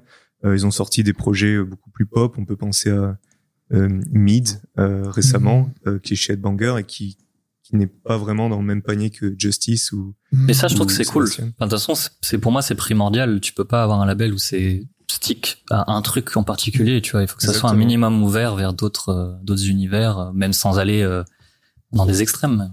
Mais la, la qualité de Headbanger, du coup, elle ne vient pas forcément du genre musical, mais plutôt de de l'attitude qu'ils vont mettre autour euh, d'un projet. Donc, qui Mhm. va sortir euh, de ah bah c'est de l'électro, ah bah c'est c'est du rock ou quoi que ce soit. Ils vont ils vont mélanger les styles, mais à la fin ils vont bosser pour que leurs artistes deviennent des des des, des, des artistes, des personnalités que tu vas aimer. Là, j'ai vu euh, récemment la promo qu'ils ont fait pour euh, euh, Mid et Mac DeMarco. Donc déjà, il y a un son de Mac DeMarco sur euh, Headbanger en feature avec Mid. Euh, donc on pourrait se dire déjà, ils, voilà, ils essaient de penser un peu plus loin que juste le le l'artiste électro euh, comme on comme on le connaît, en faisant des justement des croisements entre les genres et ils, ils ont développé tout un tout un univers autour d'un seul morceau avec ces euh, c'était des déménageurs euh, voilà qui euh, ils ont fait un petit dessin animé avec des déménageurs euh, qui qui étaient un peu défoncés euh, si si, si j'ai bien compris le, la vidéo c'était assez J'ai pas vu pour le coup. Et euh, voilà, je pense, je pense qu'ils s'amusent et ils prennent beaucoup de plaisir à développer un artiste et à lui donner une image. Et, euh, et, moi, sur, sur les sur les labels français, c'est vrai qu'Headbanger m'a beaucoup inspiré quand j'étais plus jeune, sur même avec juste Justice, euh, voilà, Mhm. avec toute l'image qu'il y avait derrière euh, ce label, où, où on pourrait citer, enfin, le, le- je pense que les, pour pas revenir un peu sur l'actualité, je pense que les premiers qui ont fait de même une marque, c'était euh, les Daft Punk aussi, qui, euh, qui, du coup, qui était managé par Pedro Winter, qui est du coup le, le boss du label Headbanger. Et je pense qu'il y avait déjà cette idée dans les années 90 de créer une marque avec l'artiste et que les, les, les gens soient, voilà, après le, le label en profite, l'artiste en profite. Je pense que c'est, une démarche très intéressante. Il y a un truc aussi particulier avec avec Headbanger, mais qu'on qu'on retrouve euh, chez d'autres. Alors je sais pas s'ils sont précurseurs, mais en tout cas, je pense qu'ils avaient une particularité dans le paysage français, c'est sûr, c'est d'être vachement dans le dans le mélange des formes d'art. C'est-à-dire que le visuel avait une importance énorme et ils avaient surtout des artistes visuels attachés, un peu rattachés, tu vois, au label qui qui qui c'était pas genre pour chaque projet, par exemple, on va bosser une DA particulière. Non, si t'avais un mec qui sur l'ensemble du label pensait un peu la DA, il y avait une cohérence, etc. Et ça, et ça donnait une, absolument, et ça donnait une patte en fait tout de suite. Et ça, j'ai l'impression que c'était pas un truc qui se faisait énormément non plus, tu vois. Ben, c'est vrai qu'on on suit un peu euh, l'exemple de temps en temps chez Chilo. Du moins, j'essaye euh, de travailler avec des illustrateurs récurrents euh, pour que, à partir d'un moment, les, les gens, donc Geoffrey dont on parlait euh, précédemment, qui a travaillé avec Arnaud, euh, pour que pour que les gens, euh, quand ils voient cette ce, ce style artistique, euh, pensent à Chillop et se disent Mm. ah bah tiens c'est du Chillop donc ça va être de bonne qualité parce qu'on voilà on n'est pas les seuls on va pas se mentir on n'est pas les seuls on n'est pas le seul label de Chillop jazz lo-fi hip hop euh, aujourd'hui sur le marché. Donc il faut aussi sortir son épingle du jeu en tant que label euh, pour que les gens quand ils voient euh, le visuel ils, ils Mhm. se disent ah bah tiens oui c'est Chillop Ah bah, il faut, il faut bien l'avouer. Désolé, on va parler de la concurrence, mais par exemple, on sait que l'image de Chilled Co, donc qui est un autre label un peu dans, dans votre style musical, français. euh, français en plus, et il- tout de suite, on voit cette fille qui est en train voilà, de travailler, etc. Elle a marqué, Mhm. par exemple. Vous aussi, d'ailleurs, c'est L'anime girl. Oui, absolument. L'anime girl, c'est un truc de fou. Vous, vous avez aussi le raton laveur qui quand même a marqué aussi les esprits, mais on, on voit bien effectivement qu'il y a qu'il y a des trucs. Je sais pas si c'est la simplicité qu'il faut, si c'est. Je sais même pas si la qualité fondamentale, elle, est- elle, est- elle est liée, tu vois, à comment ça s'imprègne. Mais il y a des trucs qui arrivent à s'imprégner effectivement chez les gens. Et, mais Michel, il est fort pour ça aussi. Il arrive à, à trouver les trucs comme ça qui vont euh, qui, qui, qui vont interpeller comme ça. Et, Comment ça? Bah, Michel tu c'est une marque à lui, à lui, lui tout non, seul non, mais à, tra- à travers. Non mais c'est vrai. Music c'est une marque tu sais, ça peut être une vrai. phrase, un visuel, un truc, tu sais, qui, qui, qui, qui t'accroche en fait et qui tu t'arrêtes et c'est c'est pas lié forcément à, à- au boulot passé sur le truc tu vois ou genre t'as passé 10 ans à peindre le truc ou j'en ne sais quoi c'est c'est juste trouver la, la bonne idée et surtout dans l'air du temps les attentes du moment etc la communauté que tu vises et qu'il y a un truc qui prenne comme ça tu vois c'est un truc que tu réfléchis ou tu euh, ou juste tu fais à, à l'arrache comme ça? Ah non, mais en fait, euh, c'est moi je pense qu'on retient ce qui marche et on voit pas ce qui marche pas. Ah. C'est-à-dire que s- sur un truc qui va buzzer, j'aurais fait 108 de merde, tu vois. Ah. Donc euh, pour C'est moi, vrai, c'est euh, tu On a tendance à juste, euh, se, à se, s'attarder sur les réussites et non ses échecs. exact. Moi aussi, je fais pareil. Hein. Moi, mes, mes échecs n'existent pas. Je ne, je, je ne suis que la somme de mes réussites. Oh là, ça y est, on part Ah en oui. podcast philosophique. Moi, je suis prêt. C'est l'heure. c'est l'heure. Allez, podcast Ego Trip surtout ouais, ouais, grave. Zizi Kaka mixtape. C'est un mixtape de merde. Tu devrais avoir un petit bouton là avec euh, avec l'annonce pour le pour le Grave. passer. Ah ouais. Il faudrait qu'on ait un clavier pour balancer des sons. Il y a plein de mecs qui font ça, on Ouais, faire. Zizi, caca. Je voulais quand même vous demander les gars parce que bon, je, l'ai- je l'ai rapidement euh, cité tout à l'heure, mais sur les aspects euh, juridiques, financiers, etc. Ce que je veux dire par là, c'est que justement, quand on est indépendant, typiquement, il y a plein de questions qu'on se pose, et la question de la thune, la question du juridique, etc. C'est là où t'as du mal à trouver le bon intervenant, tu vois, le, le bon intermédiaire. Mhm. Est-ce que justement c'est le label qui peut apporter ça? Est-ce que je peux je peux répondre? Oui.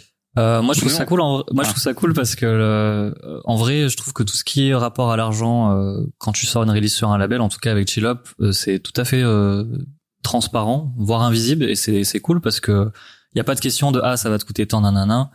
Euh, tu tu peux arriver avec des ambitions. Euh, voilà après ça dépend aussi à quelle échelle. Mais euh, mais voilà il y a des moyens qui peuvent être débloqués pour euh, tourner une vidéo. Euh, comme c'est souvent le cas chez, chez Chillop, euh, les moyens par exemple qui sont aussi utilisés pour euh, faire euh, une illustration, euh, aller presser des vinyles, etc. Ça c'est des choses que tu vas absolument pas euh, voir. Euh, et ça je trouve ça appréciable parce que du coup tu peux bah, te concentrer euh, sur, euh, sur ta proposition musicale et pas te prendre la tête avec des questions d'argent. Et souvent ensuite après ça va être redistribué euh, sur ton premier relevé de royalties. Euh, où tu vas peut-être avoir des frais euh, qui vont être partagés entre le label et toi.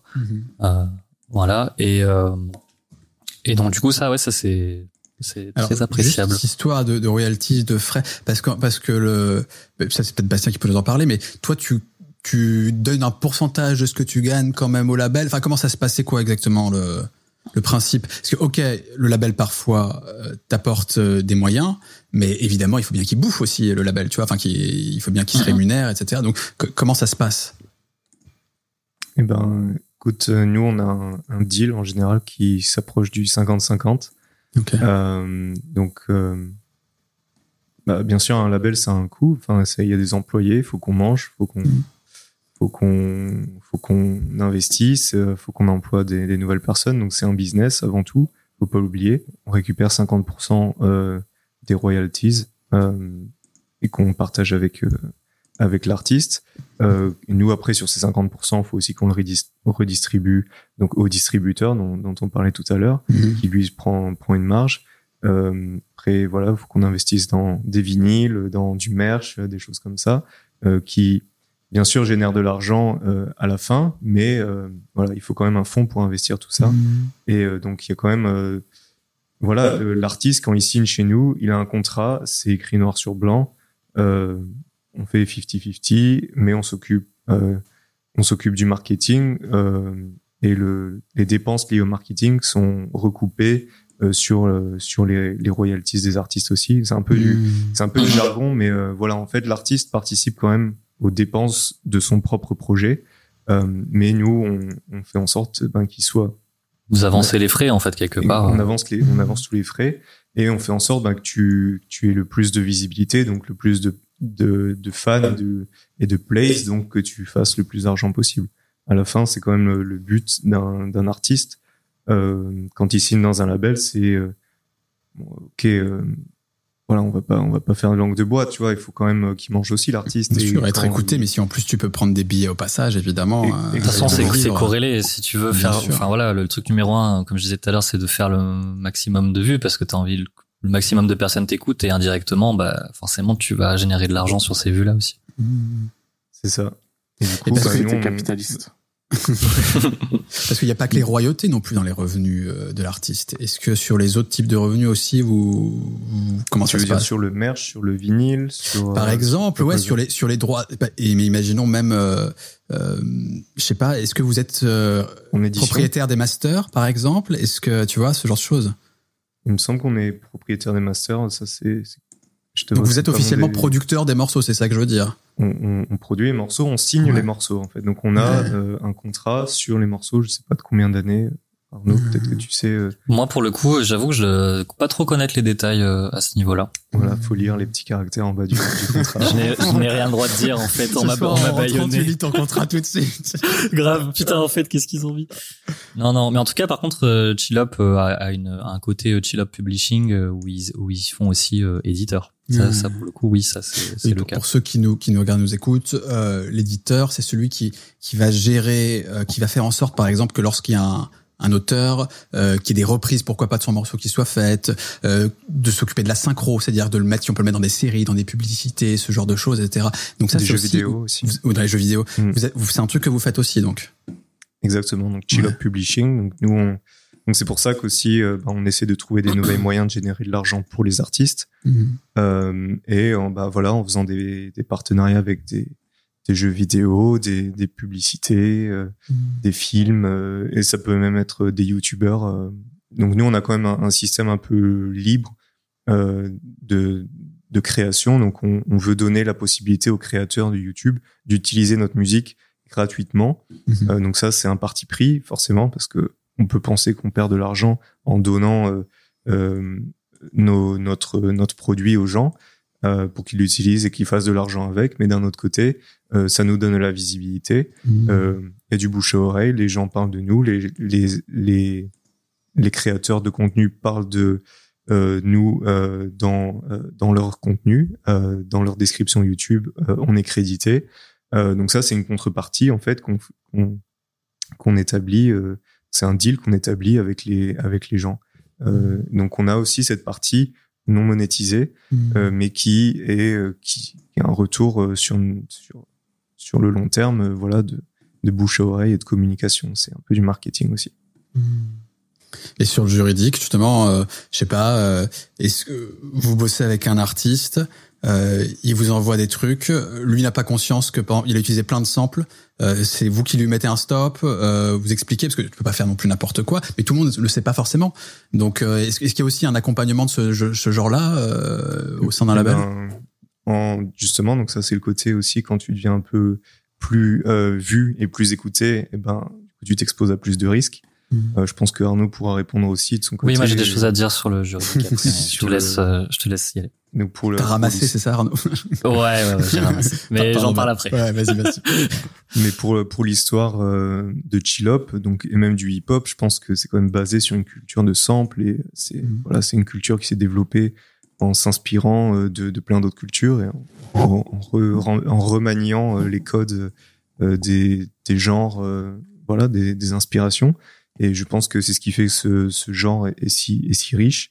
Euh, mais aujourd'hui, avec Chill Hop, on a pris euh, la décision de travailler avec des artistes euh, qui qui étaient des musiciens à 100%, donc qui ne qui n'utilisaient pas de samples, euh, justement bah, pour se protéger euh, nous en tant que label, parce que euh, voilà des, des samples très très connus.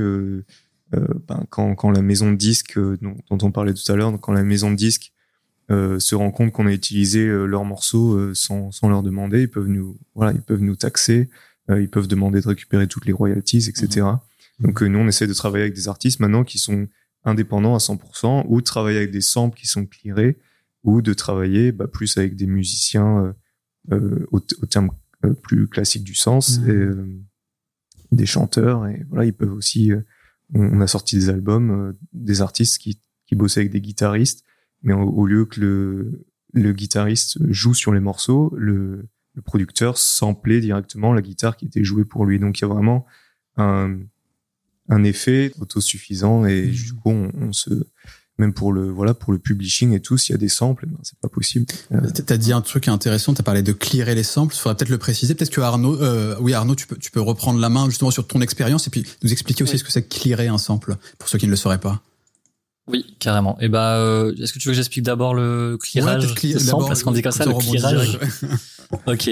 Euh, bah, clearer un sample, du coup, ça va être euh, aller contacter euh, euh, la, la personne qui a les droits. Donc, souvent, c'est le label euh, ou le manager directement pour, euh, du coup, dire voilà, on, on a utilisé un bout de votre musique, on veut ensuite la mettre sur les réseaux. Euh, comment est-ce qu'on s'arrange? Et souvent, là, il y a un deal qui est créé. euh, Il y a, y a rien d'uni- d'uniforme. hein. Ça peut être tout et n'importe quoi, un pourcentage, euh, un montant fixe, voilà, peu importe.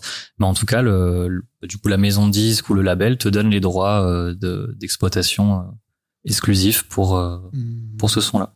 Et c'est déjà arrivé aussi que, par exemple, si tu Ah. rejoues le truc, Ah, y- par exemple, de, parce que Ah, alors euh, après, si tu ouais, rejoues, t'as plus les interprètes qui sont dans le tas, t'as plus l'artiste, mais par contre t'as l'auteur théoriquement parce que c'est quand même son Mm. sa composition quoi. Mais alors, t'as pas fait une vidéo là-dessus euh, Euh, Est-ce si. que c'est pas le moment de renvoyer vers les vidéos Absolument, Alors attends, je, je monte vers quel côté absolument. Regardez l'épisode précédent de, sur cette de vidéo. DLT. Oui, faites-le. Parfait. Je vous mettrai. Bon. comme ça. non mais Mais effectivement sur les c'est questions sûr que des c'est une droits. question, Ouais. Ça, cette question, moi, je, moi, euh, de toute façon, il faut d'ailleurs aussi que je regarde cette vidéo parce qu'en vrai, je n'y comprends rien. Est-ce que si on rejoue, est-ce que ça marche? Est-ce qu'il faut trois secondes? Est-ce que Mhm. nanana? Ça, c'est, ça a toujours été un bordel. En tout cas, moi, ce que je voulais dire par rapport euh, à l'aspect, à l'aspect juridique, euh, et là où Chillop m'a pas mal sauvé la vie, j'avoue, euh, c'est euh, bah, par rapport à Soulful, vu que le morceau a explosé, euh, il y a eu du positif comme du négatif, c'est-à-dire qu'il y a eu énormément de gens qui ont utilisé mon morceau euh, sans aucun, euh, bah, sans aucun, euh, aucune légalité, plus ou moins. Euh, et vraiment, il y a un moment où c'était euh, littéralement toutes les semaines où on tombait sur des releases Spotify euh, où où ça avait carrément ripé mon morceau et ça avait chanté Ouais. par dessus et c'était dans des albums, tu vois. Et, et en plus moi qui suis de base ouvert au sample, tu vois, j'ai jamais eu trop de problèmes avec ça, mais là c'était vraiment grave quoi. Enfin toutes les semaines, euh, se f- déjà c'est du vol. En plus souvent c'était vraiment pas de, de qualité et t'as un peu l'impression de, te- je sais pas comment dire ça, mais qu'il y a pas de respect, tu vois, et c'est c'est dommage. Et, euh, et du coup, bah, à, à, à Chillop, il y avait une personne euh, qui, qui gérait beaucoup ça pour, bah, du coup, envoyer des DMCA pour euh, supprimer ses releases, Mhm. ou euh, du coup, plus pour entrer dans des négociations quand, quand soit moi j'appréciais le son, ou Mm. quand c'était quelqu'un de plus gros, on se disait, bah, peut-être qu'on va plutôt rentrer dans des négociations plutôt que Mhm. juste supprimer, parce que voilà, on n'est pas non plus là à tout, à tout vouloir supprimer. Et récemment, là, il y a eu, euh, alors il y a eu plusieurs cas, mais récemment, il y a eu euh, l'utilisation par Tony One Savage et T.I. sur un de leurs morceaux du dernier album. Là, euh, bah, il y a une partie de Soulful de ce morceau qui a été Ah. utilisée sans aucun accord préalable, sans aucun sample clearance.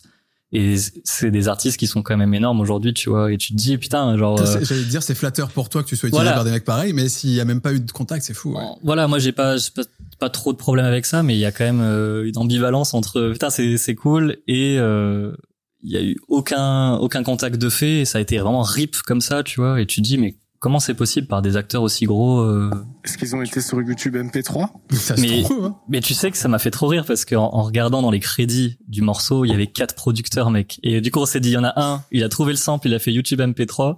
Il y a un Ah oui. deuxième, il l'a mis sur Ableton. Le troisième a fait les drums. et enfin, tu te dis quatre producteurs pour euh, un sample de guitare et une batterie trap dessus. Enfin, c'est n'importe quoi. Et au final, alors. son.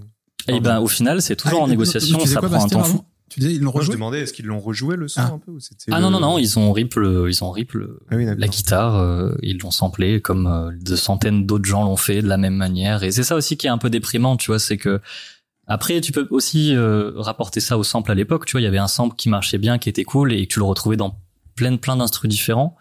Mais euh, là aussi où je fais un peu la différence, c'est que je suis aussi un producteur, tu vois, et euh, j'ai toujours un peu du mal avec le fait de sampler d'autres producteurs. Euh, Pour moi, c'est un truc qui de qui devrait pas trop se faire, tu vois. Et en tout cas, des, des mecs actuels parce que, parce que t'as t'as aucun problème à sampler euh, d'autres morceaux. Qu'est-ce qui, qu'est-ce qui te pose problème exactement? C'est qu'est-ce que tu t'interdis un peu de sampler euh, Bah, je trouve quand t'es dans la production, je trouve ça bizarre euh, d'aller récupérer, euh, euh, tu vois, un, un bout de son sur un autre producteur. J'ai toujours trouvé ça un peu étrange. En tout cas, si tu lui demandes pas son accord et, enfin, tu vois, je sais pas si par exemple euh, demain j'ai fait un morceau avec un, un bout de- d'un morceau de Pandraise, Mhm. je vais pas le mettre en ligne sur Spotify et, et dire, hey, écoutez mon nouveau son. Je vais aller contacter la personne et lui dire, mec, j'ai voilà, j'ai j'ai fait un truc avec, écoute, euh, est-ce que t'aimes bien? Euh, Voilà, essayer de trouver un accord. Mais là, autant, c'est fait euh, Et pourtant, tu pourrais le faire avec un, un- avec un truc qui est sorti. Euh, bon, euh, euh, j'allais dire un James Brown comme c'est tellement il a été samplé comme pas possible. Bon, en l'occurrence, il est décédé. Mais tu vois, avec un mec vivant, tu aurais moins de scrupules à le faire. Mais un, un producteur actuel, ça t'embête. Enfin, je- c'est ça qui me qui m'interroge. Ouais, en fait, c'est comme si, tu... enfin, pour moi, c'est un peu genre comme si tu ressemblais quelque chose, tu vois, qui a déjà été samplé quelque part, tu vois. Mais hmm. après, la, la, limite, elle est toujours compliquée, surtout que, que bah, comme disait Bastien. en fait, qui, qui, qui, qui te pose Moi, pour moi, c'est un, c'est un peu ce truc-là, tu vois. Mais d'un côté, je, je le fais aussi. Enfin, voilà, tu vois, il y a, il y a aussi ce truc-là, donc c'est paradoxal quelque part. Mais euh, je pense que c'est aussi parce que, comme disait Bastien, maintenant on n'utilise plus de samples. Moi, à la base, ma musique, elle a toujours été avec des samples, etc. Et maintenant, tu vois, je fais de la musique sans sample. Et c'est peut-être aussi pour ça que les gens ont commencé à me sampler et à, et à utiliser ma musique. Et du coup, ouais, c'est toujours paradoxal, tu vois. À la fois, ça me fait plaisir que ça soit utilisé, mais à la fois, je devrais aussi avoir un peu ma part du gâteau. Et puis, je pense qu'il y, a un truc important, c'est ce qu'on dit justement dans le dernier épisode. Euh, allez regarder. Ah, c'est que quelqu'un réutilise votre musique, euh, est-ce que, et il n'en a pas parlé avec vous avant, qu'est-ce que tu fais? Est-ce qu'effectivement tu attaques tout de suite? Est-ce que, est-ce que tu dis dans tous les cas tu discutes? C'est ce qu'on dit dans l'émission évidemment. mais mais ensuite c'est surtout c'est un rapport en fait avec le succès du truc et éventuellement l'argent euh, que tu que que tu aurais le droit de réclamer parce que euh, si c'était un succès, etc. Donc je pense que euh, là, c'est pas pour parler que du fric, mais c'est de dire que même toi, dans ton rapport, je pense à quand tu samples les autres. Alors vous allez me dire, Michel, ça peut être intéressant aussi ta vision. Vous allez me dire, mais je pense qu'il y a vraiment un truc de, ok, attendez, qui je sample Est-ce qu'il a déjà gagné beaucoup d'argent? Enfin, moi en tout cas, moi j'aurais tendance à penser comme ça. Tu vois ce que je veux dire?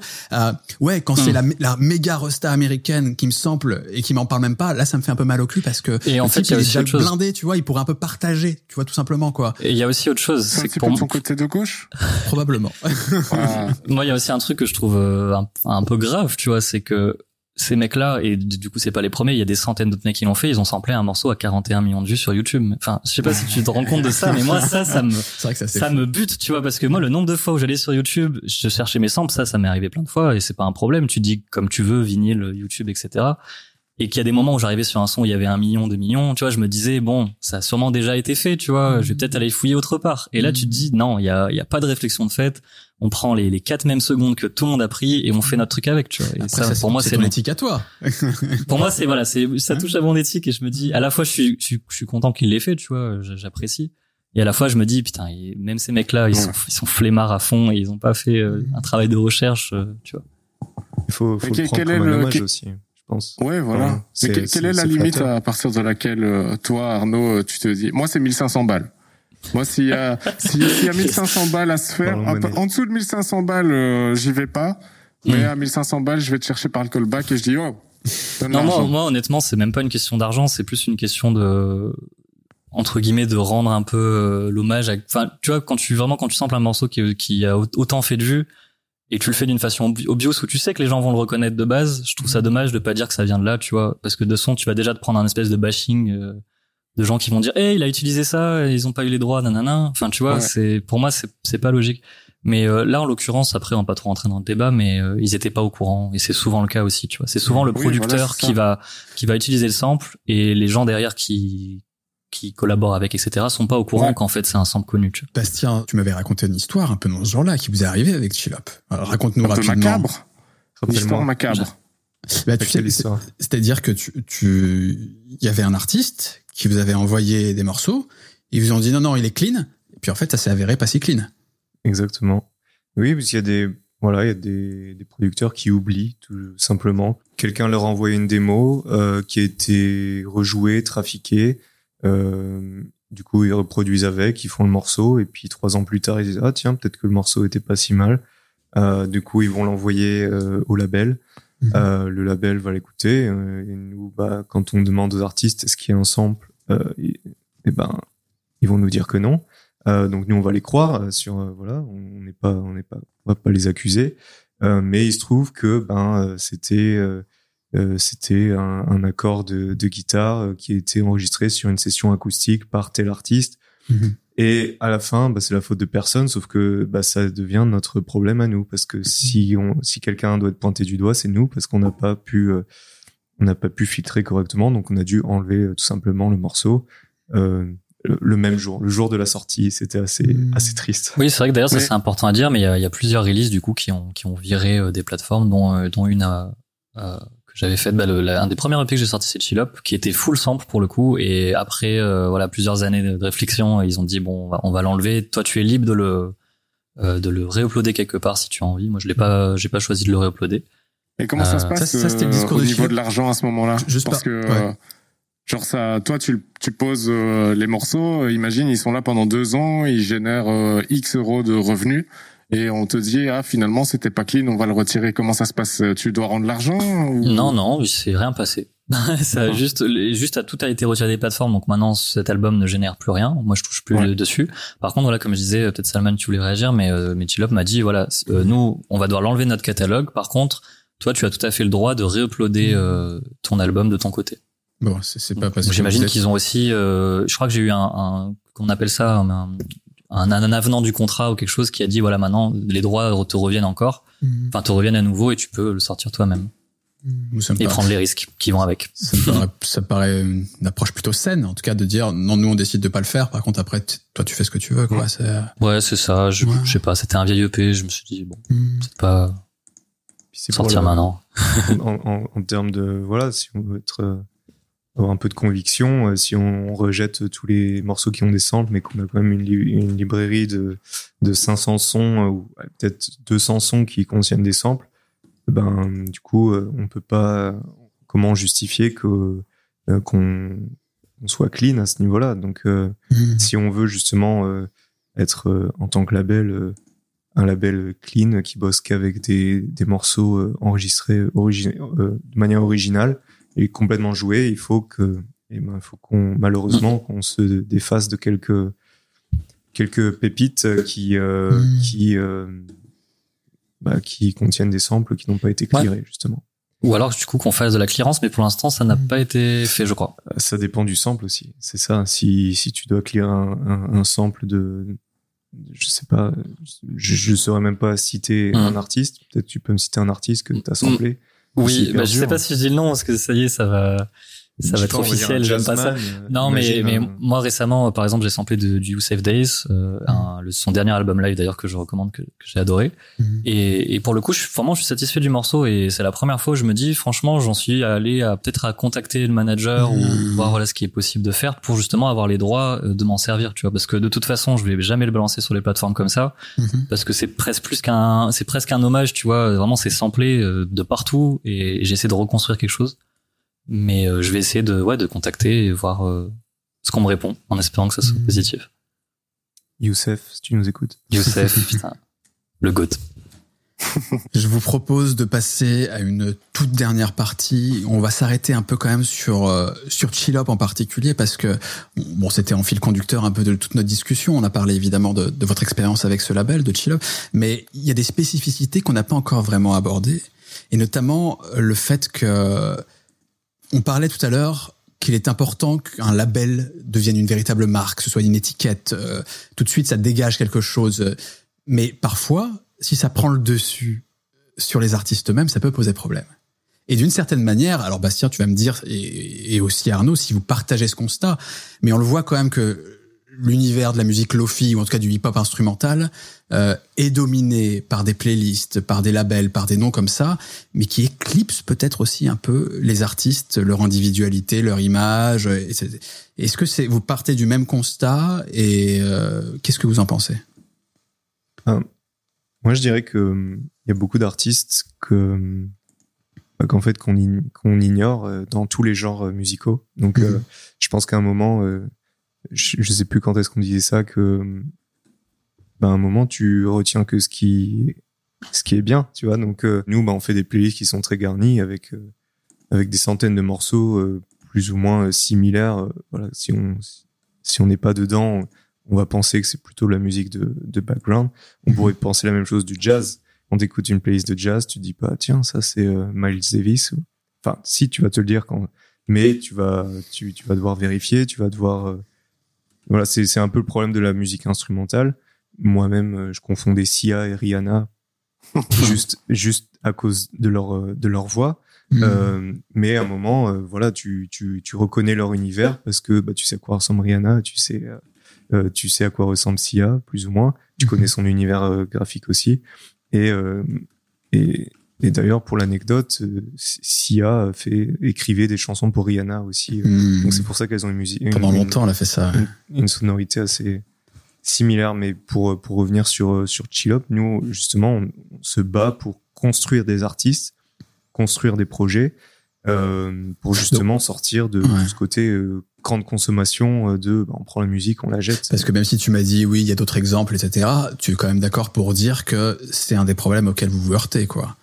C'est un problème auquel, en fait, euh, on a été un peu victime de notre succès. C'est que ben on, on- le, le le genre, enfin le genre a été un peu victime de son succès parce que beaucoup, beaucoup plus de personnes euh, ont voulu euh, en produire parce que ça demande pas beaucoup de moyens techniques pour euh, pour pour le faire. Euh, même pour mettre sa musique sur Spotify, c'est assez simple, c'est assez peu onéreux. Et du coup, euh, à, à partir de, de, de ce moment-là, bah, nous on s'est dit, bah on a quand même on a quand même l'âme d'un label. On veut pas juste faire de l'argent en mettant des artistes euh, sur un label, euh, sur une playlist. On veut aussi que les gens reconnaissent nos artistes. C'est pour ça qu'on a Mhm. bossé beaucoup sur Sleepy Fish en créant une petite histoire et euh, en créant un petit poisson, euh, voilà que les gens Mhm. reconnaissent. Et euh, même maintenant avec les artistes avec qui on travaille, on essaie de trouver le son, un son spécial pour chaque artiste, pour justement Mhm. éviter ce côté lo-fi qui ressemble un peu à tout. Donc on essaie quand même de faire la différence maintenant entre lo-fi et chill hop, qui est euh, bah, voilà, chill hop est devenu un genre euh, aussi malgré lui, euh, qui est justement ce côté instrumental, pas forcément le, le cliché du vinyle qui craque, euh, des, des des samples de de samples de bruit, euh, de d'environnement, des choses comme ça. On essaie vraiment de, je pense qu'Arnaud pourra le dire, euh, parce que tu t'identifies pas un artiste lo-fi hip-hop non plus, je pense, euh, qui Non. utilise sa guitare et euh, je pense que l'indécis a un son maintenant. Les gens reconnaissent l'indécis par son son, euh, par son nom et euh, je pense que tu peux le voir au nombre de d'abonnés sur Spotify aussi. Les gens euh, veulent redécouvrir les les sons qui sont rien qu'à toi. Donc voilà, nous notre notre notre combat maintenant, c'est vraiment de faire des artistes au sens classique du terme. Euh, Parce que j'allais dire, et après Arnaud, je te laisserai, parce que tu es quand même le premier concerné, puisque Oui. tu es un artiste de, de, cette, de cette musique, sur Oui. Chill Up, etc. Il faut que tu nous dises un peu, est-ce que tu as l'impression effectivement que tu es J'avoue que j'ai une vision un peu plus euh, déprimante de Ouais. branding et Bah, de tout ce qui se passe autour de la scène. Bah, en fait, moi, le, le, le problème, c'est que je trouve que le, branding, ça, ça dessert pas du tout euh, le propos de l'artiste. C'est vraiment euh, une espèce de d'enveloppe générale qui sert le label et qui, pour moi, en tout cas, ne sert pas l'artiste. Euh, Dans quel sens? Bah, dans le sens où, euh, euh, vu que le label Chill Up est aussi une plateforme de diffusion, Mhm. ils ont forcément d'autres, euh, comment dire, d'autres problématiques. Quand tu dis plateforme de diffusion, c'est parce qu'ils ont leur propre chaîne YouTube ou Parce qu'ils ont leur propre chaîne YouTube, parce qu'ils ont aussi leur playlist, etc.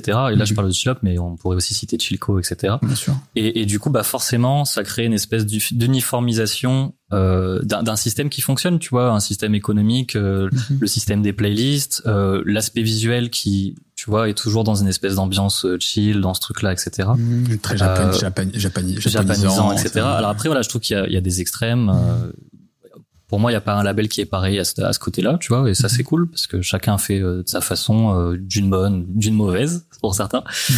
Euh, mais euh, en tout cas, je trouve que si on parle vraiment de branding, moi, c'est pas un truc qui me, tu vois, qui me fait bander, je sais pas comment dire, mais c'est, pour moi, c'est plus une enveloppe, une, en- une enveloppe globale du label. Euh, et pas un propos pour un album, un single, tu vois, c'est c'est un peu comme si, tu vois, tu parlais d'étiquette tout à l'heure, comme si on, on, on te tamponnait le visuel chill up dessus, tu vois, alors que bah peut-être ça c'était pas la vision que tu avais au début, euh, c'était peut-être pas ça que tu voulais communiquer, c'était peut-être pas du chill pour une fois, même si le morceau est doux, peut-être c'était un un truc un peu plus euh, mélancolique, voilà, j'en j'en sais rien, tu vois, Mais, mais, pourtant, euh, t'avais t'avais un logo, t'avais tu avais un logo, t'avais Mm. ça fait partie de ta marque aussi. Ça fait partie de même si que tu le veuilles ou non, euh, tu es ta propre marque. C'est tu veux que les gens puissent te reconnaître parmi. Mm. euh, c'est le but d'une marque, c'est de se différencier. Et, et, et du coup, je me souviens quand t'avais tu m'avais envoyé ton logo et tu voulais qu'on le mette sur les pochettes. Et en fait, ça c'est plus ta marque à toi. Et Mhm. quand tu fais un projet en indépendant, c'est vrai que c'est important d'avoir sa, ma- sa marque.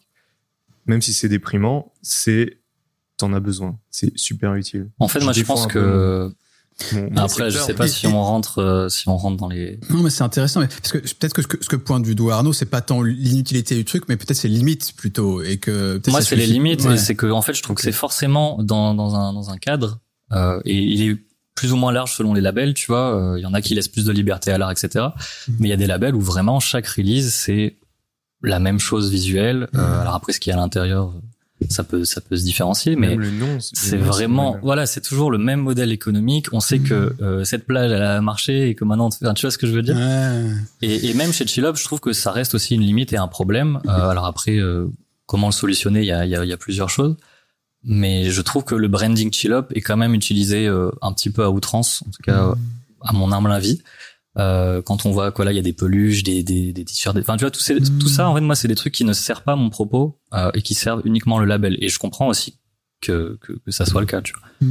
Mais Ouais, je- ça, vois- ça reste un problème. Je, je vois euh, deux trucs intéressants un peu autour de cette thématique. C'est que, d'une part, d'un point de vue purement musical, musical euh, Mhm. c'est quand même un style musical, il faut bien le dire, qui a qui est très standardisé, qui a été très euh, avec des codes très précis, etc. Et, et qui fait que parfois euh, certains artistes, pas les plus talentueux souvent d'ailleurs, euh, ont créé une espèce de, tu vois, un, euh, un cliché. De, Un, tu vois, un modèle type. euh, Exactement, un modèle type. Et, et qui, quoi qu'on en dise, même si on aime ou pas, a participé à façonner encore plus, en tout cas à matraquer à nouveau une esthétique sonore, etc. Et à faire que, bah, pour certaines personnes, et moi c'est pas mon cas parce que c'est une musique que j'aime, mais l'office c'est de la musique d'ascenseur, c'est de la musique de background purement, etc. Et puis c'est tout. Alors que je sais qu'il y a aussi de la richesse. C'est Pandrez qu'on avait reçu dans, dans le podcast, on en avait parlé. Lui il voyait aussi des limites à ce style musical et pourtant il l'aime aussi. Et euh, pour lui, c'est une musique fine, par exemple, euh, qui, qui exige de la finesse en réalité. Euh. Et je suis assez d'accord avec ça. Quand elle est bien faite, ça peut être très fin, très fin. Mais mais c'est vrai que ça, c'est un truc qui, qui pose problème. Et il faut bien le dire. Et là, on en arrive à, à- à l'autre truc, c'est que le problème, c'est les canaux de diffusion. Et en fait, ils Voilà, sont liés ça. à ça aussi. hum, hum, C'est que tout à fait. tu as tendance à standardiser aussi d'un point de vue sonore. Si en fait tu as besoin d'un truc en continu où ça se passe, c'est très smooth les transitions, c'est une radio, etc. Il y a une cohérence dans l'ensemble. On sait que les mecs, 24 heures sur 24, ils peuvent se connecter à la chaîne. Ils savent qu'ils vont avoir ce type de son. Ils l'attendent. Il faut répondre à leurs demandes. Donc c'est vrai que ça, ça, ça, ça, euh, l'artistique et les canaux de diffusion en fait sont intrinsèquement liés. Et, surtout que maintenant, les, Ouais. les canaux de diffusion, euh, tu vois, on en parlait tout à l'heure, maintenant, un label est un canal de diffusion aussi, surtout quand on parle de chill up et de, de lo-fi, et a ses, ses propres playlists, etc., ce qui n'était pas le cas avant, tu vois.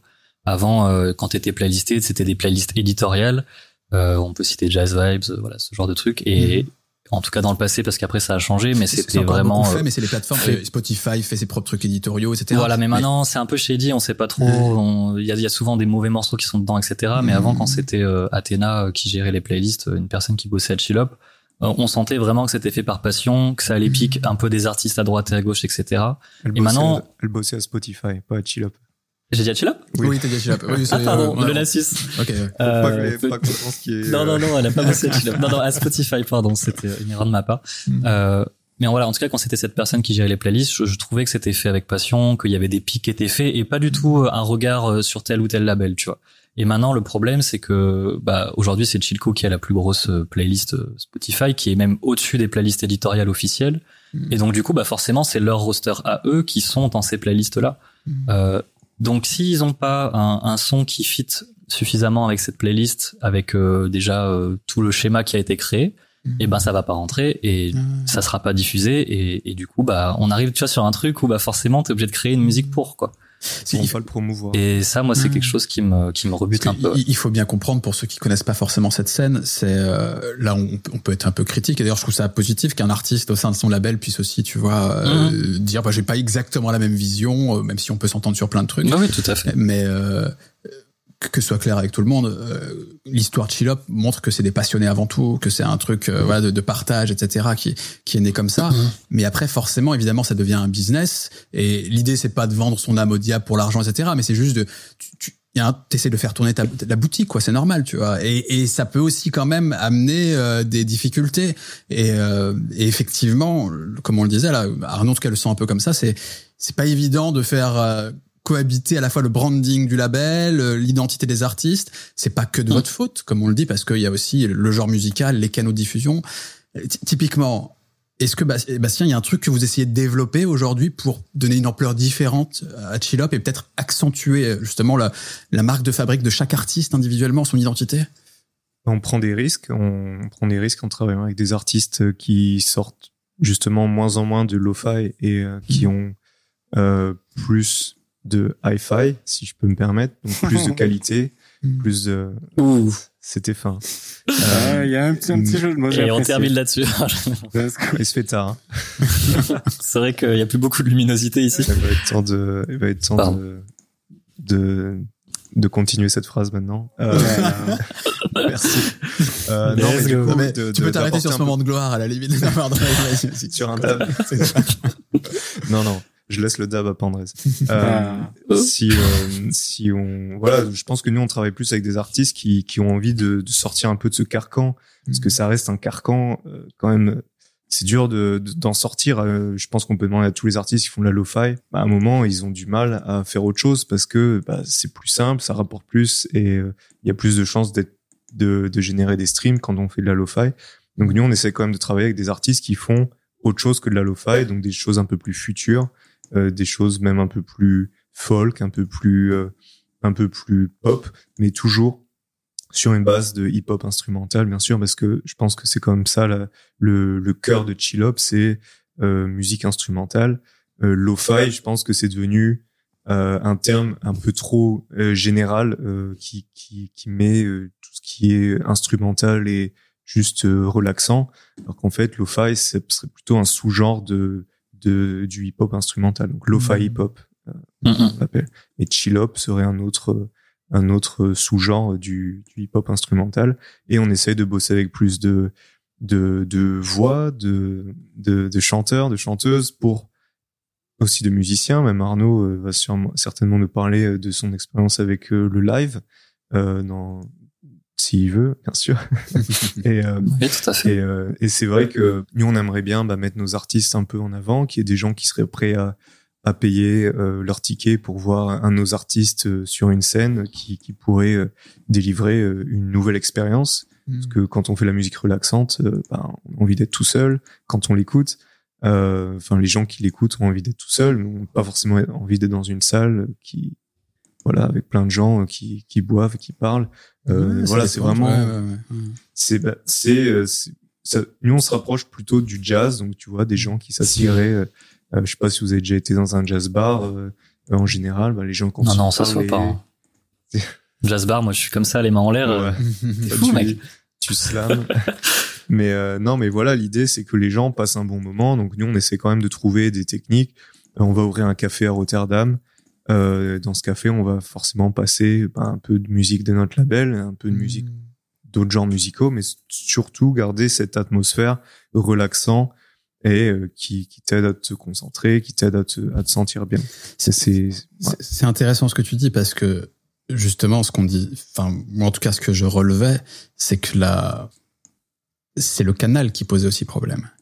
Et que là en fait vous multipliez les canaux et pas seulement les canaux web justement parce que c'est Mhm. l'idée d'un qu'on se fait souvent d'un artiste, c'est aussi quand même le spectacle vivant, c'est aussi la- l'apparition pourquoi pas dans des médias, des interviews, euh, euh, toucher un peu à tout, être présent. Et c'est vrai que tout ça c'est un truc qu'on voit assez peu en fait dans votre dans Mhm. votre genre Bah, musical. déjà aussi à l'origine des, vu que, enfin, c'est, né, tu vois, des bedroom euh, producers, et- Mhm. etc., tu vois, et c'est vrai que c'est des gens qui, en fait, euh, même limite ne voulaient pas ça, tu vois, je sais qu'il y a énormément d'artistes, si aujourd'hui tu leur poses la question euh, à Chillop ou dans n'importe quel label, ils vont dire non, moi je veux pas faire de live, je veux continuer à produire de mon côté, à diffuser ma musique. Maintenant, c'est devenu une nouvelle façon de faire la musique. Mhm. Et, et c'est vrai que bah moi tu vois moi c'est vrai que j'a- j'aime le côté live donc euh, c'est quelque chose qui m'intéresse même si je me questionne beaucoup sur qu'est-ce que je vais faire tu vois parce que à la base je suis tout seul. Mhm. euh, donc maintenant j'ai trouvé. Je sais que j'ai envie de travailler avec des musiciens et, et d'apporter un truc où je suis pas sur le devant de la scène et c'est l'indécis live band tu vois. J'ai pas Mhm. envie de faire ça. Euh, si ça s'appelle comme ça ce sera terrible. Mais euh, non je veux vraiment que tu vois on, on, on fasse un projet musical pour le live euh, où éventuellement on va rejouer mes morceaux on va prendre des idées etc Mhm. mais je me suis rendu compte que moi tout seul euh, proposer ma musique en live c'était pas un truc euh, qui m'intéressait et je me sentais pas légitime de le faire non plus Mhm. Mais toi, tu, globalement, tu, enfin, tu le vis mal, c'est un, c'est un bien grand mot, mais tu, tu, tu, tu sens quand même qu'il y a un truc encore à travailler pour que tu sois identifié en tant qu'artiste. C'est-à-dire que tu as un morceau à, on prendre un seul, hein, mais Soulful à, à 40 millions d'écoutes. Euh, et tu te dis, putain, et personne, mon nom, il parle pas à grand monde au final. Enfin, bah, est-ce que tu, tu le vis un peu comme ça ou pas? En vrai, euh, franchement, je suis, je suis étonné. Euh, euh, alors moi, ce qui est bien, c'est que je suis pas, du coup, j'ai pas cette espèce de, comment on peut appeler ça, de, je suis pas une célébrité, tu vois ce que je veux Mhm. dire. J'ai ce morceau qui a bien marché et en franchement très régulièrement quand je rencontre des gens, etc. On me dit ah mais je connais, tu vois. Hmm. Et déjà juste ça, euh, enfin moi je trouve ça incroyable. Je pensais jamais que ça allait m'arriver, tu vois, juste qu'on me dise ah ouais Soulful, j'ai déjà écouté, tu vois. Hmm. Et, et, et en vrai déjà ça, moi ça me ça me suffit amplement et je pense pas euh, manquer de quoi que ce soit à ce niveau-là. Mais par contre, tu as envie effectivement de de développer d'autres choses qui sont peut-être un peu moins euh, dans la scène dans laquelle tu gravites, c'est le live, etc. Quoi. Ouais, c'est sûr que le live pour moi c'est quelque chose de tout à fait différent et tu sais cette espèce de euh, de, de sentiment que t'as une fois que tu viens de, de voir un artiste pendant une heure et il t'a fait un truc tu complètement euh, que t'attendais pas du tout tu vois et, et moi j'ai envie de vraiment de travailler sur un live où ça va pas être du chill up en live tu vois je veux vraiment pas ça je veux que ça soit un, un, un vrai concert avec euh, plein de propositions euh, autres que que juste de l'instrumental hip hop tu vois. mais mais c'est complexe va falloir y réfléchir C'est clair. Michel, t'as- ça te- ça t'évoque des trucs, tout ça t'as- Rien du tout, moi. Moi marre, le moi. live c'est la fatigance là. non mais et puis en plus c'est marrant parce que Michel justement tu t'inscris un peu dans dans la pratique complètement du bedroom producer aussi le live c'était sauf que toi t'es pas enfermé dans un style dans un genre musical quoi.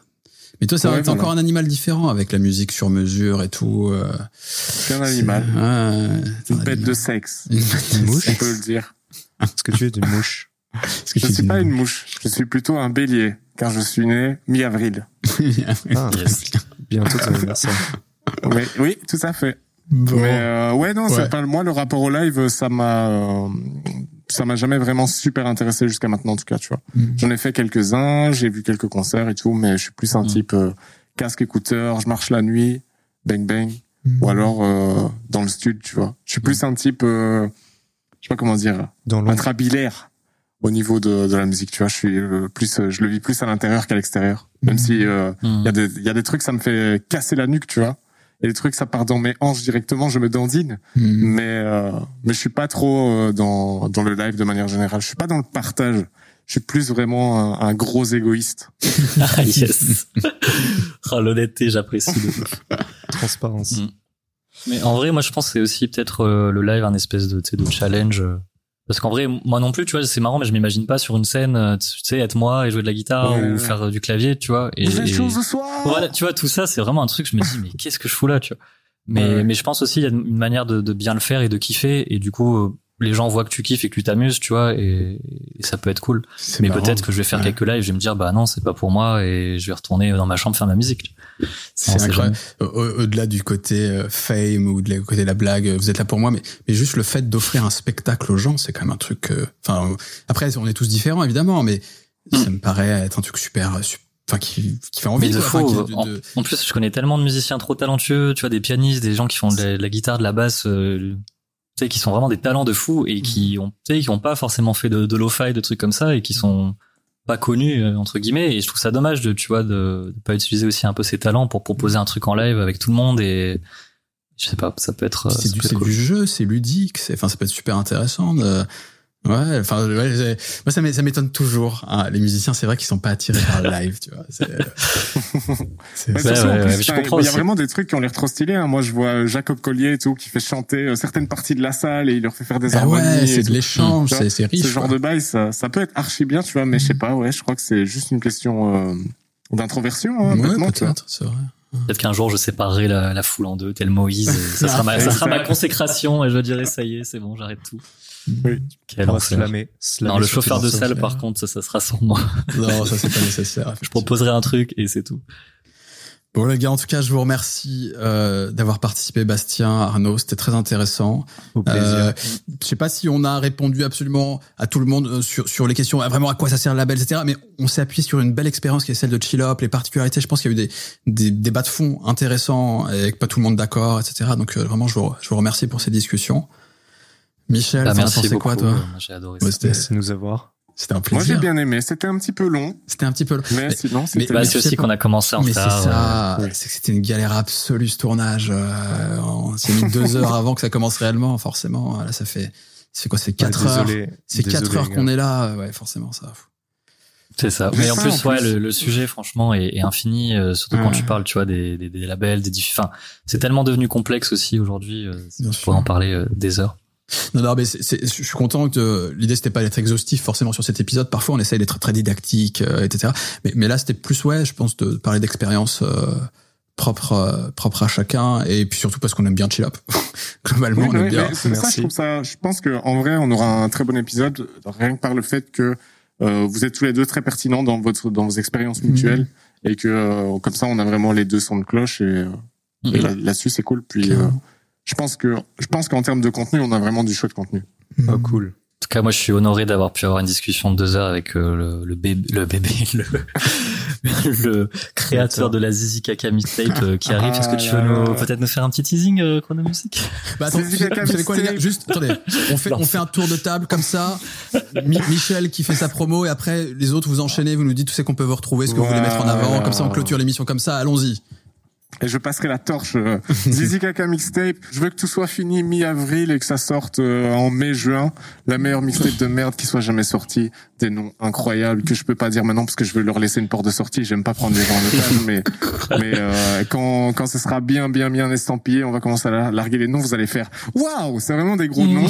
Waouh. Et euh, peut-être. L'indécis, sur peut-être. Soulful 2, l'indécis. ouais, Soulful 2, je peux l'annoncer aujourd'hui. Soulful Soulful 2 2 sur la Zizi Kaka mixtape, euh, Non, ça arrive, ça arrive fake, fort. Non, mais imagine, imagine, genre, je, la- je le refais, mais mal. Mais fais- Ça plaît. incroyable. S'il te Sample plaît. ta propre musique, tu samples Soulful 1 pour faire Non, mais ça. genre, je refais tout le morceau, mais mal. Voilà. oui. Ouais, tu prends les mêmes, tu mets, tu prends les mêmes accords, mais tu les mets en diminué. Oh non, quel Que des enfer. diminués. Moi, je suis très chaud. en tout cas, peut-être l'indécis sur la Zizi Kaka mixtape, c'est c'est ce que je souhaite. ça serait avec plaisir, on va essayer de voir ce qu'on peut faire. également. Bah, essayons, Et, euh, essayons de faire tout et ça. puis On voilà. un like sur Instagram. Let's go. Et euh, où est-ce qu'on peut vous retrouver, mon cher Arnaud de l'Indécis, par Eh exemple, et ben, sur les réseaux sos, euh, moi mon réseau principal est Instagram, mais je Aïe, suis aussi de, de beaucoup plus sur Twitter grâce à Chronomusic. Merci Chronomusic. Yes. Donc, vous sur me suivez sur Instagram? Instagram. L underscore indécis et sur Twitter je crois que c'est l'indécis musique il me semble. Ok. Voilà, je suis vraiment actif sur les deux. Après le reste, euh, je suis pas du tout actif. Et euh, voilà, et après sur Spotify si vous voulez euh, suivre les releases. Super. Bastien, euh, euh, qu'est-ce que tu nous conseillerais pour découvrir l'univers Chill Up euh, Eh ben, écoutez, nous suivre sur YouTube, donc Chill Up Music, c'est le meilleur moyen de voir les projets dans leur dans leur intégralité. Et nous suivre sur Instagram, c'est aussi pouvoir suivre ce qui se passe euh, bah, de temps en temps derrière derrière le label, suivre l'évolution de la création du café. Voilà, de suivre un peu tout tout ce qu'on essaye de, de mettre en avance, notamment les artistes. Donc Chill Up Music euh, en anglais, C H I 2 L H O P M U S I C. Il l'a fait, il l'a fait. Il est bon. Yes. Il est Bah Bon. merci beaucoup les gars. En tout Bah cas, oui. ça fait très attends, plaisir. attends, il Ah, pardon, pardon. Oui, c'est vrai quand même. Meilleure Ma promo, s'il vous plaît. Ah, mais attends. Je- c'est très simple, hein, sur les réseaux sociaux, Instagram, Twitter principalement, surtout Instagram, mais j'ai envie de me mettre un peu plus à Twitter aussi, donc euh, même si je sais pas quoi. Voilà. Moi j'ai du mal à cheat poster comme ça. Je suis pas, je suis pas un mec drôle. Réfléchir moins, Il faut tweeter pas plus. poster, Je faut pas, je juste suis pas un lire mec les drôle. Qu'est-ce que tu veux que je mette euh, Non mais tu lis les. Tu tweets, tu tweets. Faut Donc- pas réfléchir, il faut juste tweeter. En tout cas, Salman Sali, vous pouvez me chercher, je suis partout, Insta, Twitter, et puis regardez, regardez les autres euh, émissions de la chaîne euh, si vous le faites pas. Si vous écoutez en podcast, venez nous voir sur la chaîne YouTube Monte le son. Si vous regardez la chaîne YouTube Monte le son, allez écouter en podcast. Euh, ça- Voilà. Non mais c'est vrai, ça dure une heure, une heure et demie.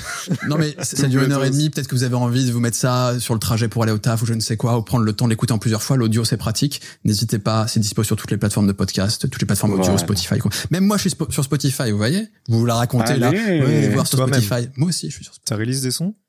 Non, c'est le avec le podcast. euh, Ah oui, d'accord. on Ah, suit un peu, Bastien. Oh là là. Ah, Moi, j'attends Ah, le. j'ai- voilà, je t'ai vu jouer de la guitare en off. Écoute, euh, ouais, bah, voilà. C'est vrai, c'est vrai. Peut-être, Il y a des guitares derrière toi. peut-être Un feat que avec Arnaud.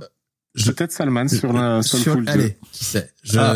je, je travaille pour. J'ai moins de talent que certains, donc il faut que je travaille plus. Et je sais pas si j'arriverai, mais on va essayer. Le travail, ça paye toujours, Salman. Absolument. À dans un mois, Michel, et encore merci Bastien, Arnaud. Et puis Merci euh, beaucoup à vous les gars. À bientôt. Voilà, Des, cool. des bises. Ciao. Bises. Ciao. Ciao ciao. Ciao, ciao.